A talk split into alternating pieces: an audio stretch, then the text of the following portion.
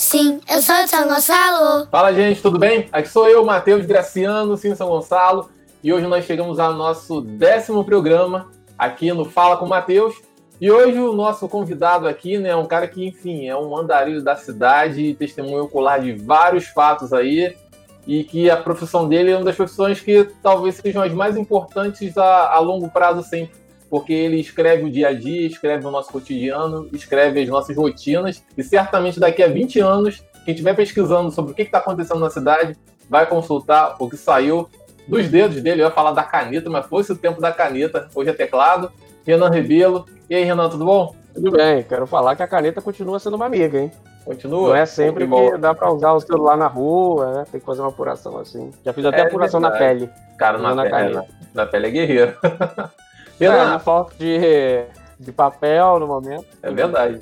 Por favor, apresente-se. Quem é você? Meu nome é Renan Rebelo, tenho 33 anos, estou como jornalista do Jornal São Gonçalo, sou fundador do coletivo audiovisual Somos Moinhos de Vento, criado aqui na cidade de São Gonçalo em 2012, junto com meu sócio e irmão amigo Peu, e temos também a colaboração também que é um dos moinhos, o Narciso Maurício, já Maurício, já produzimos curta-metragens, animações, ganhamos aqui na cidade em 2015, se eu não me engano, foi 2015 sim, o prêmio de personalidade esportiva, que foi concedido pela Secretaria Municipal de Esporte e Lazer de São Gonçalo, a CEMEL, num evento, devido ao nosso trabalho sobre a cobertura do, de, do, do esporte de São Gonçalo, do futebol, do rugby, enfim, ganhamos esse prêmio. Ganhamos também uma menção honrosa que foi bastante gratificante, do Cine Tamoio, o único festival de cinema de São Gonçalo. Ganhamos uma menção honrosa devido ao nosso trabalho de fomento ao audiovisual da cidade. Estou como jornalista do Jornal São Gonçalo, também cheguei a escrever no Extra, na coluna de História, né, do caderno São, do extinto caderno São Gonçalo do Jornal Extra, sempre focando aqui em São Gonçalo e região. E como você falou, o meu trabalho, eu sempre falo, é para o futuro. São, não é para agora, as notícias não são para agora, as pesquisas não são para agora, são para os pesquisadores do futuro, né? Eu me sinto apenas como um agente que ajuda a, na, na criação, para contar a história, para que as próximas gerações possam melhorar o que a gente não conseguiu. E eu também tenho um olhar muito carinhoso pela pela bandeira dos imigrantes. Aqui na nossa cidade temos bastantes imigrantes que precisam de, de, ajuda, não ajuda apenas de emprego. É um processo difícil de adaptação, porque eles vêm para São Gonçalo porque é um terreno, é um lugar mais barato, né? Eles não têm dinheiro para ficar no Rio, nem todos acabam vindo para São Gonçalo, indo para as comunidades da cidade, têm dificuldade de adaptação, cultura e etc. No ano passado, eu escrevi o caderno sobre imigrantes de São Gonçalo, mas eu contei um pouco a história da imigração até passar até chegar na imigração contemporânea uhum. dos refugiados, né? Saiu ano passado o jornal O São Gonçalo, no dia 22 de setembro de 2019, aniversário da nossa amada cidade, que eu me orgulho muito. E, para quem quiser ler, está disponível lá no osãogonçalo.com.br. Não sei se eu resumi, mas é isso. Não, o bom de, o bom de jornalista é isso. Na verdade, você fez agora o sumário inteiro.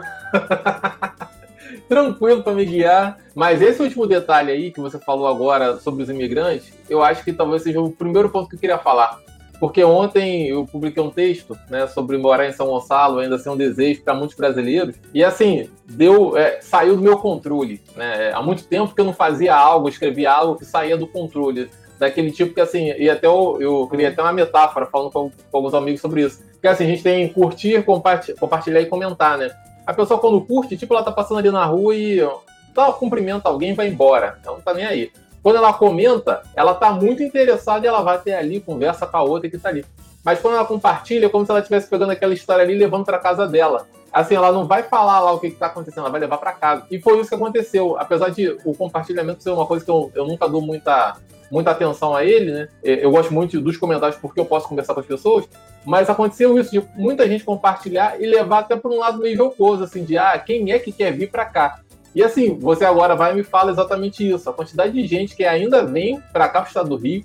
Eu falo estado do Rio porque é, é o Rio que é o, que é o maior atrativo, né, que eu imagino, por conta de cidade olímpica, é a cara do Brasil, enfim. E aí eu acho que quando as pessoas chegam aí, elas começam a descobrir as outras cidades e descobrem a gente também, que nós somos ali um pouco um meio do caminho, né? Não é, enfim, nós não somos uma cidade rica, mas também não temos os, os ou melhor, temos menos problemas que a cidade da Baixada, né? A gente tem uma, uma certa infraestrutura ali que também dá. E é, eu queria muito que você relatasse isso, tanto os imigrantes é, estrangeiros, porque eu já vi boliviano trabalhando aqui no Paraíso há um tempo atrás, é, dos chineses também, né, que, enfim, ok, os chineses vêm com um pouco mais de grana, mas eu acho que as pessoas também de dentro do Brasil, que foi sobre o texto que, que vem para cá, e, cara, eu, é, você tem um olhar muito maior sobre a cidade, porque você está ali no dia a dia, eu queria muito que você contasse sobre essa rotina aí, sobre esses imigrantes que cada vez mais chegam na cidade.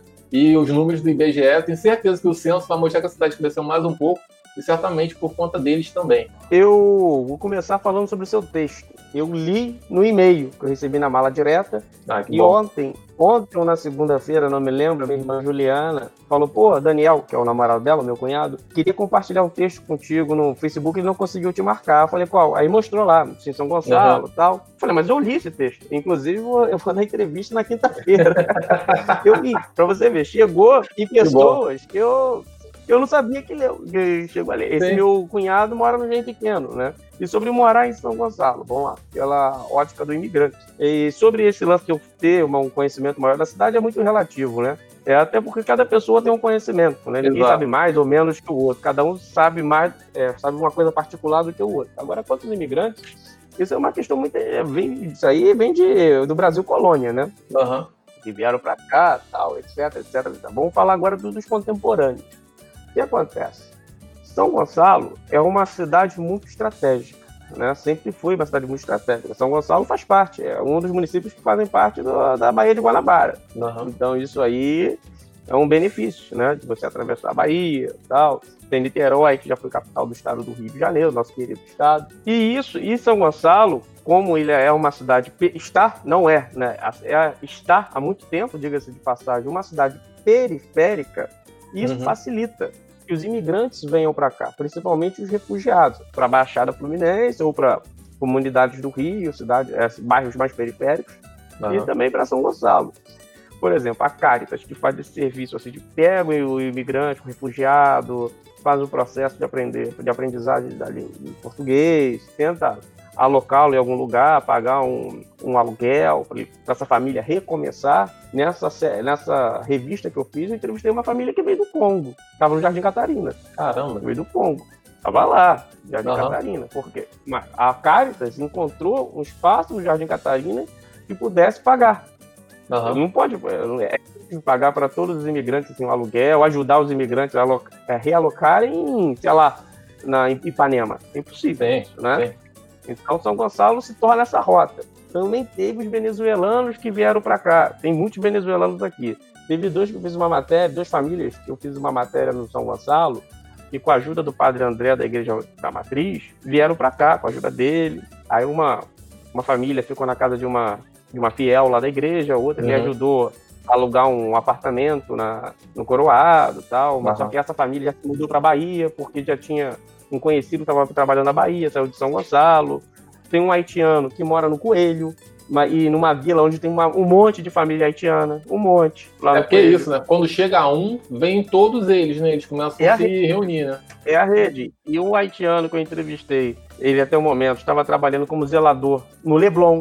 Eles têm um problema muito sério de conseguir emprego dentro da cidade e também aqui na nossa região metropolitana. Eles acabam indo para o Rio. Sim. Já tem esse grande problema e eles também não interagem, não interagem com a comunidade local aqui. Uhum. Até porque a cidade tem poucos atrativos de lazer, se a gente parar para pensar. Exato. Tem isso também. E eu lembro também que quando, no esporte, eu fui no Gonçalense Futebol Clube lá no Jardim Catarina, tinha dois irmãos gêmeos é, congoleses jogando uhum. lá. Uhum. Hoje eles foram, já foram para São Paulo, não conseguiram se criar aqui. Sim. Mas quando eu fui nesse mesmo clube em 2015, tinham dois haitianos trabalhando lá na construção civil. Aí uhum. teve essa crise e tal. Estavam construindo o estádio no Catarina, ficaram sem emprego, foram embora. Né? Uhum. Mas há imigrantes trabalhando aqui. Se pegarmos aqui no final do século passado, né, que não foi tanto tempo assim, não, eu também entrevistei uma família italiana que veio para cá, né? Uhum. Inclusive São Gonçalo teve a primeira hospedaria de imigrantes no Brasil, que é a Ilha das Flores, que tem um museu uhum. ali na BR, né? Onde é a Marinha. Tem muita gente por lá, muita. Inclusive a Elke Maravilha, que era russa, uhum. o primeiro lugar que ela pisou no Brasil foi São Gonçalo. Ela, ela e essa lá, italiana que mora até hoje já ficou. Ela, os pais e tal. que a hospedaria do Brasil, a, a Ilha das Flores recebiam os imigrantes, né? Eles passavam aquele processo ali de adaptação até ser alocado para um outro posto de trabalho. E não necessariamente era São Gonçalo, Niterói, Rio, enfim. E tem uma senhora italiana que mora até hoje lá no Jardim Catarina. Ela passou a história dela, a família veio para cá no Porto do Rio. Ela já tinha, acho que o marido já trabalha, veio para trabalhar aqui, trabalhou com os, com os, parentes aqui no setor de, de banca de jornal, de entrega de jornal. A maioria dos italianos aqui tem uma história que são é, descendentes de italianos. Depois eles foram para a Cachoeira de Macacu, aí vieram para São Gonçalo, compraram um terreno ali, Jardim uhum. Catarina, onde ela mora até hoje e o marido é, fundou um restaurante em Niterói. Nem foi em São Gonçalo, foi em Niterói. Mas uhum. é aquilo que você falou, São Gonçalo acaba sendo o meio do caminho. Uma Sim. coisa que me preocupa bastante, é até na causa imigrante, pensando aqui na cidade, aqui no programa assim, São Gonçalo, que todos, nenhum governo da cidade, nenhum, nenhum vereador, nenhum prefeito, uhum. nenhuma secretaria pensou nos imigrantes. Uhum. Teve um certo boom ali no desenvolvimento social, teve imigrantes assim que estavam ajudando, etc. Mas não tem dados, não tem Sim. estatística, são coisas muito soltas, não tem um censo municipal. E esses imigrantes, além, eles, eles, têm, eles são mão de obra qualificada. Exatamente. Né? Eles são mão de, mas só que a gente não, só que a gente não sabe. A gente não sabe, eles ficam subalternos. Uhum. Né? Uma forma de inserir eles ao nosso cotidiano é através do trabalho, saber quem é você, como a gente pode te ajudar e como você pode ajudar a cidade. Eles podem ser aproveitados, é uma experiência com esses imigrantes no CIU, que é o nosso único centro de idioma na cidade, fica no Porto da Madama, pertinho Exatamente. de você. E um monte de gente falando francês aí. Exato, exatamente. Eu me formei em espanhol lá, eu falo muito bem. E todo, quando eu viajo para fora uhum. do Brasil e, e falo com as pessoas em espanhol, eu mando procuro mandar mensagem de vez em quando minha professora lá do CIUG, a Adriana uhum. Bandeira, que me ensinou a falar espanhol aqui em São Gonçalo. Meu sonho aqui, que a cidade tem cinco distritos, era ter cinco CIUGs. Exatamente. E esses CIUGs também poderiam ser um porto de trabalho para esses imigrantes, para começar, uhum. pelo menos, para aprender a falar o português ou trabalhar em outras funções. Mas só que nós não temos essa preocupação. E esses imigrantes, eles buscam, quando melhoram, tentam melhorar de vida, sair da cidade aqui acaba sendo uma situação temporária. Isso, cara. E, e, e em cima disso aí que você tá falando, eu vivi um pouco isso na, na minha vida, né? Porque assim, eu não sei, até por conta da, da hospedaria, exatamente ali, que eu só vi, descobrir a hospedaria, enfim, há cinco anos atrás, no máximo. Que aí eu comecei a entender por que, que toda a região do paraíso, e isso até Mangueira, enfim, toda aquela região uhum. ali, tinha a quantidade de portugueses que tinha. Inclusive, eu tenho um tio que, é, enfim, casado com a minha tia de fato, que é filho de português. Eu convivia na minha rua também, portugueses, uma galera já muito da antiga já, que ainda tem sotaque. É, o pessoal que até construiu o prédio ali fora no Paraíso também é espanhol. Então, assim, eu convivi a minha vida inteira achando muito normal que pessoas de Portugal, de Espanha, viessem para São Gonçalo. E ao longo do tempo eu comecei a entender que assim, isso não era normal para as outras pessoas, né? Isso era uma, uma realidade muito local, mas fruto ainda dessa época, né? É, de, sei lá, 1900 20, 30, eu acho até mais ou menos ali nos anos 60, que as pessoas vinham e vinham com uma, uma certa grana, né? E aí, assim, tem até uma certa conjunção, né? Porque mal ou bem a cidade era muito menor e tinha uma certa infraestrutura. Então, essas pessoas que vieram dos outros lugares com um certo dinheiro que conseguiam montar um comércio ou outro, e numa área da cidade onde ainda tinha infraestrutura, o que acontece, o que acontece hoje é que, assim, os filhos já não estão mais aqui, já foram já para Niterói, para Rio, para tudo quanto é lugar, porque esse casamento perfeito de grana, instrução e essa força do imigrante que independe de nacionalidade ou, ou de região do Brasil, que quando ele chega ele vai trabalhar muito mais do que quem está aqui. Tipo, é, é, uma, é algo natural pela sobrevivência. Pô, eu, eu tô em São Gonçalo desde meu, sei lá, pai da minha avó, meu bisavô. Agora, a pessoa que chega aqui sem nenhuma referência é, acima, é, hierarquicamente na família, logicamente ele vai trabalhar muito mais, assim, é, por, por questão de instintivo. Tanto que você acabou de falar, as pessoas vêm para cá, não dá certo, ela vai para outro lugar de forma muito fácil.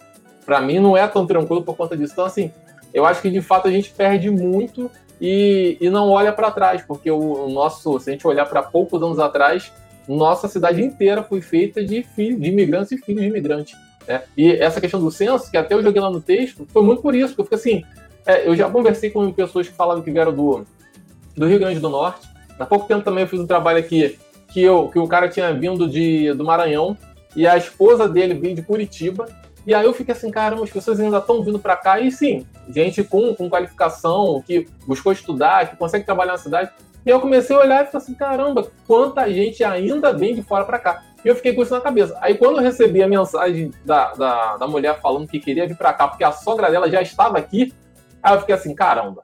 Então, assim, é, tá, tem alguma coisa acontecendo, uma migração interna, que a gente está completamente cego em relação a isso, porque não tem nada mensurando, e a cidade está se desenvolvendo e a gente não tem nem noção das políticas que a gente pode fazer. Porque isso que você acabou de falar do CIUG, eu nunca tinha pensado e é fundamental. Nós teríamos cursos ali de línguas com pessoas falantes de francês, de espanhol, é, de forma fácil na cidade, né? E um tipo de contato que certamente nunca teríamos tão facilmente assim, né? Então, muito bom, assim, você ter jogado todas essas nacionalidades, assim, por mais logicamente, que eu fale que você conhece toda a cidade, mas é por conta desse, dessas histórias que acabam chegando até você. Eu queria também que você falasse um pouco com você sobre a questão da parte esportiva, que você muito tempo você também fez, né? Como é que como é que deu esse interesse em você? Como é que começou esse jornalismo esportivo interno e nessa região leste aqui? Mas só pegando aquele gancho, você falou que conviveu com muitos ah, é. portugueses, né? Ah, o sim. português, não que não, os portugueses não que eles tenham não tenham passado pela Ilha das Flores, né? Mas como somos um país, um país, como somos um país lusófono, é, colonizado ou invadido, né? Exatamente. Portugal, então já havia muitos portugueses aqui. Então isso se torna uma, uma rede de solidariedade. Porque quando, quando você imigra, é por necessidade. Você vai imigrar para ascender socialmente, né, economicamente. Então, se você tiver em outro país a facilidade do idioma, ou parentes, amigos para te receber, já tem uma rede. Ou você está fugindo, ou está fugindo de alguma coisa, de alguma perseguição política, religiosa, sim, sim. algo que, é, que faça você correr risco, né? Sem integridade né? física, sua vida. Então nós temos isso. Os portugueses, lembrando que nós temos um clube português do Coelho. Nós temos um grupo, é um, um clube. Eu sou descendente de português, de portugueses, melhor dizendo. Uhum. Portugueses, né? Mas só que eles vieram lá de Magé. O meu bisavô parou aqui, né? morou atrás da estação do Porto da Madama. Ele conseguiu a transferência, ele trabalhava na Estrada Real Leopoldina, enfim. Agora, temos outros tipos de imigrantes que aqui na cidade que a gente vê, poxa, não tem ligação nenhuma. Eu encontrei uma descendente de russa e ucraniana, de russo e de uma ucraniana, que mora no aqui. Boa Caramba. E ela veio pela Ilha das Flores. Aham. Uhum. é verdade, também, também tinha ela fala um descendente de polonês. Inclusive, eu entrevistei ela, parte em português e parte em russo, até praticar. Polonês, enfim. A Ilha das Flores trouxe isso para cá. Uhum. Trouxe esses imigrantes para cá. Essa, essa torre de Babel aqui para nossa cidade. Isso é um ponto que vale destacar. E, só que não necessariamente eles vão morar aqui. Como tem até um texto do, do Mário, que você entrevistou, o Mário Lima Júnior, que ele falou sobre a classe média de São Gonçalo, que quando acende, busca ir embora da cidade ao invés de continuar. Mas é difícil isso, é, sabe? É, é até é um debate. Difícil. Eu até faço essa pergunta para mim. Já tenho isso na minha cabeça, que eu preciso morar em São Gonçalo para sempre, para ter São Gonçalo dentro de mim. Para ter São Gonçalo dentro de mim, sempre vou representar a cidade. Sempre, de alguma forma, sempre vou... Até pela história que eu tenho na cidade. Agora, indo para o esporte local, é um pouco isso também. Uhum. O moinho, porque o Somos Moinho de Vento foi criado por mim pelo Peu. Uhum. Porque nós vimos numa praça abandonada aqui na cidade um set de filmagem. Nós vimos Sim. a precariedade da cidade, nós fazíamos aquilo a nossa, a nossa ficção. Uhum. A gente inventava histórias sobre aquilo. A cidade, essa praça abandonada, foi o, o dragão pro Don Quixote. Ou seja, eram os moinhos de vento. Não eram Sim. nada além daquilo, além de moinhos de vento. Então nós nos tornamos somos moinhos de vento. Uhum uma das coisas que começamos a fazer foi um jornalismo local. Ou seja, esporte. Cara, eu fiz todos os jogos do Gonçalves Futebol Clube na segunda divisão do Rio, em 2015. Em 2014, eu fiz a final entre da Série C, terceira divisão do Carioca, entre São Gonçalo e Gonçalense. Adivinha uhum. onde foram os dois jogos? Nenhum foi em São Gonçalo. Um foi, foi em né? Saquarema, né? no estádio do... Não, foi Saquarema, estádio do Sampaio Correia e em Mesquita, o último jogo, o estádio do América. Porque São Gonçalo não tem estádio. Uhum. Niterói não tem estádio. Né? Itaboraí tem, mas só que os clubes decidiram, talvez para pagar menos, enfim. Sim. Ou seja, o primeiro jogo em Saquarema e o outro em Edson Passos. Uhum. Que foi Gonçalense versus São Gonçalo. E eu comecei a entrar nisso, mas só que o jogo não é o interessante. Sim. O que é o interessante? O que é o interessante é o entorno. São as pessoas que estão indo torcer, é, é a geografia do local, a precariedade, mas como as pessoas vão, se esforçam para ir, sabe?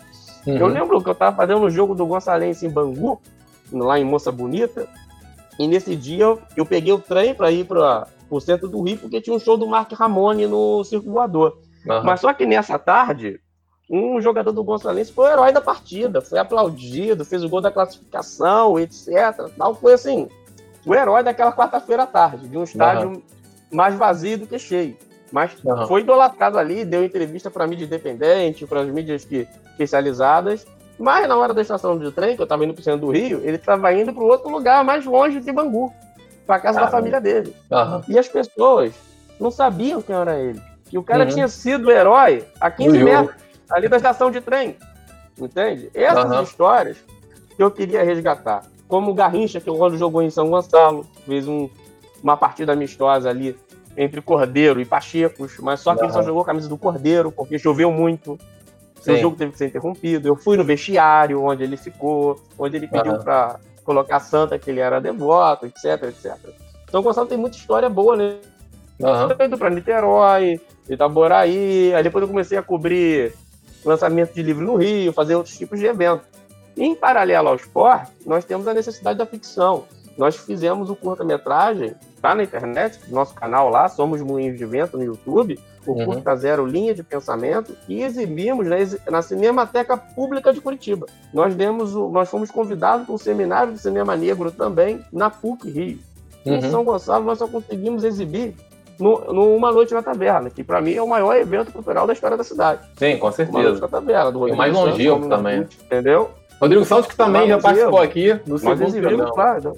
Foi o segundo programa, foi o segundo programa, eu vi. O autor do livro Macumba, que eu sou fã, e também que cita meu querido bairro do Pita. Sim. Então, o Moinhos, ele vai nessa entoada da animação. Atualmente nós estamos produzindo um desenho animado aqui na cidade. Uhum, né? A gente não relata que é São Gonçalo, mas tem a paisagem da cidade, sabe? Uhum. É, pode ser em qualquer lugar, mas é feito aqui na cidade, um desenho animado, Cães na Praça, que se passa nesses lugares precários aqui na cidade. O rio virou balão, uhum. os lixões é, improvisados em cada terreno baldio na cidade. E é uma forma também de denunciar o poder público que realmente Lógico. não faz nada. Lógico. E o Moinho de Vento tem esse segmento de usar o entretenimento não para fazer, não para panfletar, uhum. mas para implicar né? Porque nós Sim. somos da geração dos anos 90, crescemos assistindo Simpson. E nós temos isso, de fazer essas coisas, esses roteiros assim, sabe? E, inclusive, usamos, quando, fizer, como a gente, quando a gente faz é, curtas-metragens, fizemos três, nós procuramos atores locais e também músicos locais para trilha sonora. Músico não falta. Atores eu não conheço tanto, não, mas músico, músico tenho certeza que não falta. Não, músico não falta. músico não falta. Tem o Velho Oliveira, tem o Carlos Spiller, tem o Xande McLeite. Nossa, tem muita gente aqui boa teve a antiga banda Destino Ignorado. Enfim, eu gosto muito da cena local daqui. Também tive banda de rock. Queria também falar que um, é, uma pessoa que está aqui é o Rafael Dom Garcia. Que, que Dom Pô. Garcia, boxeador, falando que você cobriu a luta dele, foi campeão brasileiro de boxe. É o é, Rock Balboa de Maricá. Rock Balboa de Maricá. E de, e de fato, assim, pô, cara que eu conheci na época do rádio, ainda que ele fazia rádio. É, pô, louco muito parceiro. E aí ele lembrou aqui que você cobriu a última luta dele. Então, achei maneiro também ter falado. Você vê como você roda, né? Cara, o Rafael. O Rafael é a cara do lutador brasileiro. Nós tem um livro do PVC que se chama Jornalismo Esportivo, que ele ah. fala que a mídia esportiva do Brasil não é esportiva, é boleira. Sim. Né? Boleira Aqui é não, é futebol é. e o resto. Exatamente. O brasileiro, ele, ele tem o, o futebol como número um. Ele tem o futebol como número um. E uhum. tem o segundo esporte, aquele que está ganhando. Seja Fórmula 1, vôlei, basquete, enfim. Mas eu, e eu ainda é faço mais um detalhe. Coisas que eu... Futebol, para mim, às vezes, uhum. nem esporte é. É uma outra coisa que a gente bota em outro lugar, que envolve paixão, política e tudo mais, e os outros são esporte. Tem esse detalhe. Eu acho que todos os esportes, todos, eu acho que todos os esportes, todos, sem exceção, uhum. são representações sociais de certos grupos. Claro que Sim. o futebol, ele vai além por causa da nossa cultura. Uhum. Nós já nascemos no Rio de Janeiro, você tem uma escola de samba e um time de futebol. No Brasil, Sim. em geral, é o time de futebol, mas na Rússia não tem isso. Né? Eu dei uma camisa de é, para o meu sobrinho lá, o russo, que ele é sobrinho, no caso da minha companheira, Marina. Sim, sim. Ele, eu dei a camisa para ele do Flamengo. Mas ele não tem time de futebol lá. Ele gosta mais de MMA, essas coisas, sabe? Ele não tem nenhum time russo para torcer lá. É, para você ver, é, depende da cultura de cada lugar, mas só que Exato. o esporte, no seu micro-universo, cada um tem sua identificação. Como temos aí o Rock Balboa de Maricá, o Rafael, porque ele é a cara do esportista brasileiro. Não tem incentivo e continua Sim. perseverando. Esse evento que ele fez do Campeonato Mundial, ele correu atrás de apoio, ele que correu atrás de organizar. Eu uhum. cheguei lá, ele não estava concentrado, ele, tava, ele ganhou a luta, mas ele não estava concentrado. Mas não é porque ele estava na farra, uhum. bebendo, enchendo a cara, não, ele estava preocupado com a organização do evento. Ele estava delegando tarefas, o Rafael, quando eu cheguei lá. E uhum. depois, uhum. à noite, ele subiu no palco e ganhou. Sabe? É mas não teve uma repercussão como merecia. É, não teve uma repercussão como merecia ter. Sabe? Uhum. E desde que eu entendo no esporte, no jornalismo esportivo, hoje eu faço política e esporte, e também faço cura, assim, algumas matérias pontuais, uhum. é de não só ser futebol. Inclusive no Moinho. Você vê, tem os jogos do Gonçalense? Tem. Mas também tem futebol americano de São Gonçalo, a primeira partida da história de futebol americano de São Gonçalo, São Gonçalo Shadows, foi no campo do Gradim. Sim. Temos rugby no Jardim Catarina. Teve um campeonato de Sevens lá. Uhum. Eu me preocupo com essas coisas, todos os esportes. E você vê que cada esportista tem uma relação com a sua modalidade. Eu, eu ouso dizer que é meio parecido como se fosse uma religião, que só tendo fé para continuar. Exatamente. Porque é muito difícil. Eu falo, Exatamente. é muito difícil. Tem uma atleta que eu entrevistei que ela tá na Marinha, né? Que a Marinha tem esse projeto, né? As Forças Armadas, né? Sim, ligado sim. ao esporte pegarmos as Olimpíadas de 2016, é, grande parte dos medalhistas são militares. Né? foi muito bem sucedido também essa parceria. E tem uma menina aí que eu entrevistei, que ela é atleta, ela tatuou o emblema da Marinha, como uhum. agradecimento, porque ela tá sentindo, ela se sente pertencente àquele lugar. Sim. Se não fosse por causa da Marinha, ela não, poder, ela não poderia concluir o sonho dela, que era viver da modalidade. Uhum. A realidade é essa das, é, dos esportistas. Eu comparo Sim. os esportistas aos artistas.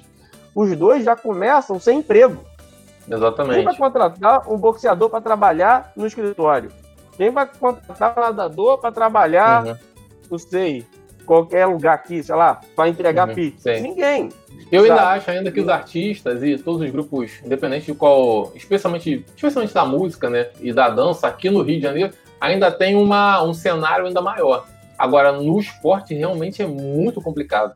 Porque. É, o esporte é muito complicado. Esporte pra gente aqui são os grandes clubes e o que mais, né? É, mesmo tendo a, a, maior mídia do Brasil e da América Latina aqui, é muito difícil fazer esse acompanhamento também. Não, é muito difícil, cara. É muito difícil. Imagina. Eu imagino, ó, claro, a Olimpíada, eu tava me preparando para a Olimpíada. Eu paguei um curso de japonês, para você ver. Foi adiada. Cara, eu fico imaginando os atletas brasileiros. Exatamente. Claro que teve que ser adiada. Obviamente que teve que ser adiada. Sim, Evidente sim. que teve que ser adiada. Mas qual é o suporte que eles vão ter? Qual o suporte que eles vão ter? Qual a relação que eles vão ter com, os patrocinadores? O que, que vai acontecer? Aqui sim. a gente não tem essa política. O, o joga... E outro, futebol também é um funil. É, então, exatamente. chegar na Série A, é, tem Série D, Poxa, eu conversei com um jogador, que eu não vou citar o nome, uma das. Uhum. Assim, nessas minhas andanças aí pelos campos da vida, uhum. o cara falou. Ele tava, tava três meses sem receber salário. Ele tava indo jogar. A, uhum. a esposa que tava provendo lá, que trabalhava assim, fazendo, sendo plantonista de enfermagem, alguma coisa do tipo. Uhum. E eu falei pra ele, cara, você já preparou um currículo, pretende sair do futuro? Assim, off, né? Não era entrevista. Sim, claro, claro você pretende ir para outro lugar, tal, que já tava com uma idade de 27, 28 anos. Uhum. Aí ele falou para mim, vou fazer o que da vida? Só joguei bola a vida toda. É muito e louco. ainda, não tem aquele preparo. Quando você joga futebol, assim, quando você é um esportista de alto rendimento, uhum. o que, que o sistema faz você ser? Ser um cavalo de corrida. Exatamente. Treinar, se alimentar e descansar. Mas o sistema não te dá um preparo para você estudar. Uhum. Entende? Isso que é um grande problema. Aqui na cidade, região metropolitana, então piorou. Sim. Piorou. Você não tem nenhum clube na Série A. Aqui, você não tem nenhum. Você não tem nada aqui de esporte. Uhum. Nós temos uma Vila Olímpica abandonada na, na Fazenda Colubandê. Sim, exatamente. É. Para mim, aquilo lá é um espaço completamente desperdiçado e que quase ninguém conhece aquilo ali. Ainda tem isso. isso. O acesso é Nós é difícil. Temos... E aí você olha assim, cara, como é que construir uma instalação dessa aqui e você não tem aproveitamento quase que nenhum, né? Mas é a realidade nossa. de vôlei de praia. E lá tem quadra de vôlei de praia. Nossa, lá é um espaço muito bacana. Nós não temos incentivo ao esporte, infelizmente. Não, não, não há. O problema não é só de São Gonçalo. Não, não, é, é federal. Nós não temos é. nem mais Ministério do Esporte, que virou uma secretaria. Sim. Sabe? Isso é, é muito grave, muito grave mesmo. Uma coisa que eu queria falar é que eu achei curiosa nessa, dessas andanças de você falar sobre futebol aqui, do Gonçalense, que no final do ano passado, é, eu fui num, num final de ano de um projeto chama, eu só lembro do nome da pessoa, né? Que é o Cleiton Divina, que foi jogador do Grêmio. Ah, o Cleiton e... Grilo. É, jogou no Panamá. Isso aí. E ele tem esse projeto, né? Que funciona ali no, no Campo do Gradinho também. Quer dizer, no Campo do Gradinho não. Ele é, é, é aqui na região, só que ele tinha feito a final ali no Campo do Gradinho. E aí, assim, lógico, eu fui lá para poder. Campo do Cruzeiro. Campo do Cruzeiro, exatamente, lá no Porto Novo. Agora lembrei. Que é entre Porto Novo e Boa Vista. Aí eu peguei, fui lá para poder trocar ideia com ele, né? Até para conhecer. Eu tava muito tempo falando que eu ia lá, né? Portanto, fiz uma foto com ele, enfim. E aí, só que, o, lógico, o barato para mim não foi isso. O barato foi que assim, eu cheguei naquele campo do Gradinho, que já por si só já é uma surpresa, né? Porque você olha o gradinho assim, você não vê nada. Você passa até por cima da BR, você não dá nada. Aí quando você chega pro gramado bonitinho ali, ok. E aí tinham vários senhores, tipo, uma galera muito da antiga, deve ser, sei lá, seus 70 anos, 60, que viram São Gonçalo, pô, é, enfim, jogaram bola na época de, de, sei lá, Zizinho, essa galera assim. E eles comentando o quanto tinha jogador de, de, de São Gonçalo que era melhor do que, sei lá, vários nomes que eles iam falando. E como os caras também tinham jogavam no canto do Rio, tinha os clubes de São Gonçalo também que faziam frente na época com o Vasco, com o Flamengo, com o Fluminense. E eu achei meio curioso, porque assim, de fato, esse futebol dos anos 60 era outro futebol. Era, você ainda tinha essa paridade, o jogador ainda ganhava era muito, era outro mundo. E aí, só que eu achei é, curioso, eles falando com muita naturalidade sobre a qualidade dos jogadores que eram de São Gonçalo e que jogavam muito melhor do que outros Tipo, uma coisa que hoje, hoje soa estranho pra gente, porque, ah, é, enfim, eu tenho 34, tenho 33, a gente é da época já dos anos 90, que é Brasil tetracampeão e salários multimilionários. A gente já pegou essa fase. É, é outro mundo. Então, assim, eu ficava, fiquei ouvindo ele e falei assim, cara, que doideira, assim, como é que esse universo passou tão rápido em poucos anos, né, nessa realidade de esporte, porque talvez se tivesse uma certa paridade, a gente até conseguiria ter um mais o esporte um pouco, um pouco mais bem distribuído dentro da cidade e dentro da região inteira. Mas, enfim, por, por milhares de coisas, a gente acabou optando por uma coisa só e centralizando no Rio de Janeiro. Mas eu lembrei disso agora, porque tem tudo a ver com, com isso aí que você está falando, né? Com toda essa é, valorização. eu vou te falar. É, eu vou te falar uma coisa. São Gonçalo é, também não o São Gonçalo tem memória de nada, né? A verdade é, é essa, infelizmente. É, temos nossos pesquisadores daqui, Rui Aniceto, que vai lançar agora aí um livro sobre o Gonçalo Gonçalves, chamado, intitulado uhum. como Um Ilustre Desconhecido. Temos Luciano Tardoc, que tem uma pesquisa incrível. É, eu também estou nessa briga. Tem uns historiadores da UERJ. o Eric Bernardes. O Eric Bernardes, grande figura do Cambada, etc. A gente tenta mas não é o ideal. O poder público não faz isso. Inclusive, Sim. eu fiz matéria nesse governo, inclusive, cobrando. Cobrando. É, é, assim, cobrando assim, por que a Praça dos Combatentes está tão largada, abandonada? Uhum. Porque a minha namorada veio aqui, ela ficou horrorizada em ver aquilo. Aquele uhum. pichado, etc. Certamente na Rússia, herói de guerra é o cara, né? É, lá, é. lá faz parte da matriz do turismo dele, que é o turismo de guerra Sim. deles, né? É o turismo Exatamente. de guerra. E ó, Praça Luiz Palmier, aquela coisa lá na, que todo mundo chama de Praça da Marisa, não tem nada identificando. Porque não. A, a, desculpa oficial na época do da, governo da Aparecida Panisquer é que ali seria uma homenagem aos bondes. Mas uhum. não tem nem placa, não tem nada. Tem nada. Temos ali uma homenagem à, à indústria no Pôr da Pedra. Não tem nada identificando. Tudo largado. E algumas a prefeitura nem respondeu. Essa matéria, inclusive, está lá no jornal. Então, uhum. como eu posso exigir uma memória aos esportistas? Você sabia que aqui tem caminho, mestre Ziza? em homenagem ao Zizinho? Você sabia disso? Não. E fica no seu bairro? Não. Atrás do Publix, aquele, aquele onde tem a parada Publix, vermelha? É, isso, ali é Caminho Mestre Ziza, que Sim. foi inaugurado em 2004. Não tem um busto, não tem um Nada. busto. Só tem lixo e buraco. Zero. Nós temos a Praça Ayrton Senna, onde é o relógio do sol, feito lá pelo deixado. O nome da praça é a Praça Ayrton Senna. E as pessoas conhecem como Praça do Relógio, justamente. Sim. Não tem nada, não tem nenhum capacete lá, pô, nada, nada. nada Mestre Ziza, não tem nada. Onde era o Carioca Futebol Clube virou uma igreja. O Carioca Futebol Clube, para quem não conhece no Vila Laje, foi fundado, um dos fundadores foi o pai do Zizinho. Aham. Foi o pai do Zizinho. Entende? O Tamoio era um estádio. Sim. Se você for no parque aquático, tem ali o banco, é, é aquele banco de cimento, né? Sim. De assento, era do estádio. Tivemos Aham. um, time, um grande time aqui, o Metalúrgico, cara. O Metalúrgico, ali Onde onde, era a Aime, que hoje tá na Ah, sim. Aham. ali era o clube metalúrgico. Cara, nós temos muita história aqui. Temos o Pacheco, temos o Cordeiro de Santa Isabel. Tem- Cara, tem, a São Gonçalo tem uma Liga Gonçalense. Já aconteceu Sim. muita coisa. Aqui as pessoas não sabem. Olha, e, e aproveitando sobre isso, tem o. Jeremias, que poucas pessoas sabem quem é. Jeremias foi um cara Não genial. Jeremias foi um cara genial. Jogou na América, jogou no Fluminense, foi ídolo em Portugal, no Vitória de Setúbal. Uhum. Ele foi jogou no Espanhol de Barcelona, jogou no Vitória Guimarães. Ele foi ídolo no Vitória de Guimarães. Setúbal ele jogou mais tarde Aham. voltou para São Gonçalo, porque ele quis morar aqui, ele quer morrer aqui, ele ama São Qual é Gonçalo. isso? Foi dire... Anos 70, anos 60, 70. Aham. E sabe por quê? O nome dele é Jorge, nem é Jeremias. Porque o apelido dele é Jeremias, por causa do antigo prefeito da cidade chamado Jeremias Ah, Mato sim. Fonte. Porque ele estava jogando bola no- na Vena da Cruz, a Aham. bola caiu no valão, e ele disse que teve uma criança mais velha que falou: vai lá, neguinho, pegar a bola no valão, que um dia você vai ser prefeito de São Gonçalo, Jeremias. Porque na hora passou um carro de som fazendo propaganda do Jeremias Mato Fonte. Aí aqueles apelidos sem nexo, ele É. acabou virando Jeremias.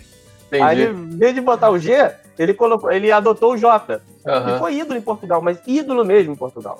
É, Se você for na rede social dele, Jeremias Gerê, você vai Aham. ver as pessoas de Portugal. Se você procurar no Google, tem até a charge dele. Tem um Aham. que mora no Tenente Jardim, o Branco, Branco de Melo, ele é ídolo na Indonésia. Ídolo na Indonésia. Aham. Eu encontrei na Copa do Mundo na Rússia um dono de um clube da Indonésia, chamado Madura United. Aí eu Aham. falei que era do Brasil tal. Ele tava no jogo do Brasil, torcendo pro Brasil. Aí ele falou comigo, pô, Branco de Melo, tal, brasileiro. Eu falei, é, lá de São, lá da onde eu sou, tal. Ele falou, falou maravilhas do Branco de Melo. Aham. E o Branco aqui, que mora aqui na cidade, fala até indonésio. Pra você ver. Os jogadores daqui da cidade. Temos aí o Vinícius Gutierrez, que está jogando agora em Malta, mas jogou até partida amistosa com o Figo, com o Ronaldinho Gaúcho. Já fiz matéria Aham. sobre ele. São Gonçalo tem um celeiro muito. E não só futebol, outros Sim, sim. esportes também. Mas, é- mas só que a cidade, a nossa cidade, ela não tem uma preocupação com a memória e com as pessoas. Infelizmente é isso Nenhuma. se eu fosse, se um dia, sei lá, Renan, você é o prefeito da cidade. O meu maior sonho para organizar isso tudo, claro que a cidade tem muito problema. O primeiro é a arrecadação, Sim. que essa arrecadação é muito baixa. Segundo dados do DIESE, são três pilares: serviço, um prestando serviço para o outro. Temos Aham. aqui também o segundo é o comércio e Sim. o terceiro é a máquina pública. que É muito pouco. E temos uma evasão muito grande de IPTU. né? Aham. O IPTU, o que deveria ser feito? Ter uma regularização fundiária, para você aumentar a quantidade ao invés de aumentar a O tributação. IPTU de quem paga? Cri- Criar moedas sociais da comunidade, como ah, o Banco do Preventório Niterói, que é uma- não é uma iniciativa do governo de Niterói, mas tem em. Maricá um exemplo com Cumbuca, etc. E principalmente levar renda para quê? Aí que eu vou chegar, que seria meu sonho na Uhum. cidade. O meu sonho seria esse. Na cidade tem uma faculdade municipal, como Macaé Sim. tem uma faculdade municipal, né? Mas aqui tem uma faculdade municipal, por exemplo, para gerir isso, sabe? Gerir o teatro, se imagina, uma faculdade municipal, aquele teatro que nunca abriu, que foi entregue em dezembro de 2016, o único teatro municipal da cidade, o Carequinha, lá no, no, no Hernani Parim Neves, não pode ser Aham. considerado teatro É. respeito, ali, ali tinha que ser uma escola de teatro e Exato. não um teatro público. Ali é mais um auditório incluído numa Exato. escola. Imagina uma faculdade municipal gerindo, gerindo, administrando o teatro, Aham. sabe? Imagina uma faculdade de medicina que é hiper cara, tá no interior da cidade, sabe? Tá no interior da cidade, não no centro, porque a nossa cidade ela é um, é um, um arquipélago com várias, várias ilhas que não se comunicam. Quem é o pitense aqui, como eu, Pita, nossa realidade sempre foi Niterói. Barreto, Igual do paraíso. né? é, Niterói. O pitense médio aqui, Aham. nós, Pita, nós não temos uma relação muito forte com quem é de Piba, pô. É Sim, de Piba tá botando pô da pedra. Mas todo mundo se encontra nos portos do Rio de Janeiro e de Niterói. exatamente. Então, uma forma de você unificar a cidade é trazendo pessoas de fora para cá. Agora imagina uma faculdade municipal, quantas pessoas de fora viriam para cá, quanto ia aquecer no mercado imobiliário na questão de na questão do de repúblicas, uhum. do consumo do comércio. Inclusive, Niterói também é o que é devido ao papel da UF. Nós Não, temos pesquisadores aqui e, principalmente, integrar o nosso interior, que é Ipiíba, Santa Isabel, entendeu? E uhum. com a faculdade municipal, a gestão do esporte, da bolsa para esportistas, fazer essas políticas de esporte, seria mais fácil ou menos Sim. árduo. Uhum. Eu acho que tudo. São Gonçalo, hoje, não pode abrir as, é, não pode se prostituir uhum. para uma grande empresa vir aqui explorar e contratar quem quiser. Nós temos uma a nossa matriz, nós temos espaço para isso, é educação. E educação gera muita renda. Sim. É uma é uma fonte limpa. Você criar uma faculdade municipal que você vai ter muitos proventos para isso. Né? Tem cursos ligados ao mercado, como é, o, como é a questão do, da tecnologia, indústria 4.0, que você pode vender para outros setores uhum. privados, etc. Enfim, São Gonçalo tem muito espaço. Eu acho que essa questão do esporte em São Gonçalo vai se resolver quando a educação for valorizada aqui na cidade. Uhum. Esse debate de educação, porque nós vamos trabalhar com, essa que... com várias questões. A educação abrange isso tudo, inclusive uhum. a saúde pública. Por que eu falei do curso de medicina primeiro? Imagina São Gonçalo como um hospital universitário no interior da cidade. É, sim, como já ajudaria bastante essa mão de obra que já é carente hoje em dia, né? Estamos já é chegando é no ponto de carência. Já é carente, nós vamos nos tornar referência. Sim. Quando Aliás, você dá um exemplo, as pessoas vêm. Quando Aliás, queria até, até lembrar também disso que você falou agora, porque a gente já teve uma certa experiência com isso na época da Universo.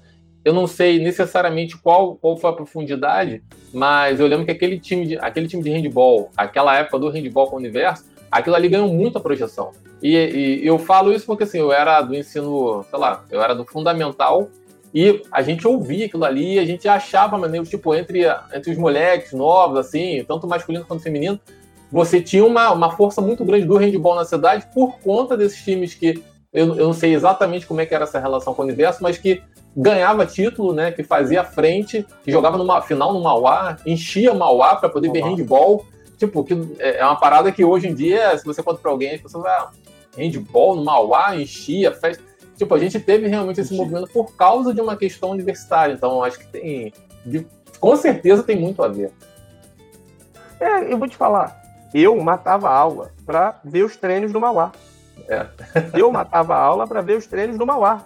Não, tô falando sério, eu vi. Sim, eu sim. sempre viciado em esporte. Eu comprava o dinheiro da merenda, eu comprava o jornal Lance, né? Quando não juntava o dinheiro ali para comprar um CD do Black Sabbath na antiga Sabia Discos. Mas, na época do, do. Eu via Zezé Salles, por exemplo, né?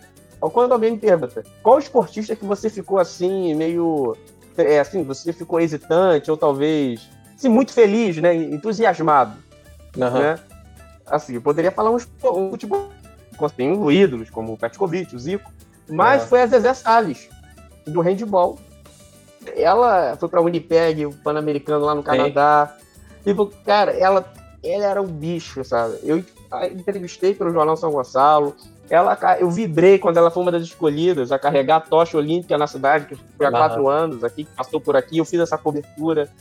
É, a Zezé Salles, ela, é, ela deveria estar na máquina pública, sabe? Sim. Ou dando consulta, sabe? É, a questão universitária, como você citou no universo, é, foi uma boa experiência, né? Mas só que universidade particular, ela tem os percalços do mercado. Exatamente. Né? Nem sempre ela vai conseguir apoiar. Agora, uma faculdade municipal pode apoiar uma faculdade privada, sabe? Pode, nesse sentido de apoiar atletas locais. Uhum. Né? Atletas locais, cultura local, etc. Agora, eu acho que questão de esporte é uma questão que tem que ser pensada do, pela questão pública. Não uhum. exclusivamente público, mas o público uhum. ajudar. Ajudar, sabe? Dialogar com o empresário. Olha, se você patrocinar esse grupo, vamos fazer uma isenção. Isenção fiscal, não, que a cidade precisa de renda. É, exatamente. Né? Vamos, vamos fazer alguma coisa na legalidade, evidentemente, que seja de uhum. interesse de ambos. Porque Sim. o que interessa para uma cidade é isso, não ter campeões, mas Exato. ter pessoas que praticam isso. E com nós vamos. Isso faz parte da educação, como você citou essa experiência aí de educação, que é o universo da bolsa de estudos também, para esportistas e tal. Eu acho que essas coisas, arte uhum. e esporte, está relacionado com educação. Eu acho que um, um, dos grandes, um dos grandes gaps também dentro da prefeitura, falando também em prefeitura, em governos e tudo mais, que muitas das vezes eu acho que essa grana nem necessariamente precisa vir de orçamento da prefeitura, porque você hoje tem vários várias leis de incentivo que muitas das vezes as empresas elas não pegam, não captam dinheiro, não, eu, é, elas não sabem nem como fazer o patrocínio e as pessoas também que precisam, como os artistas ou os esportistas, também não sabem como. Então acho que o poder público poderia ser o meio do caminho para poder fazer essa ligação. Exatamente. Lógico, que, que é, uma, é uma questão que é, é, é, difícil, na verdade, por conta disso, porque a gente também não tem. A gente precisa formar mão de obra qualificada para poder estar dentro do, do, poder público e fazer essa conexão aí, né? Mas assim, acho a, que a, a prefeitura pode criar um consórcio para trazer empresários para apoiar, fazer um núcleo esportivo da cidade. Exato. É uma ideia. É porque o atleta, ele já tem a preocupação de treinar e de uhum. gastar o dinheiro, é a pessoa física.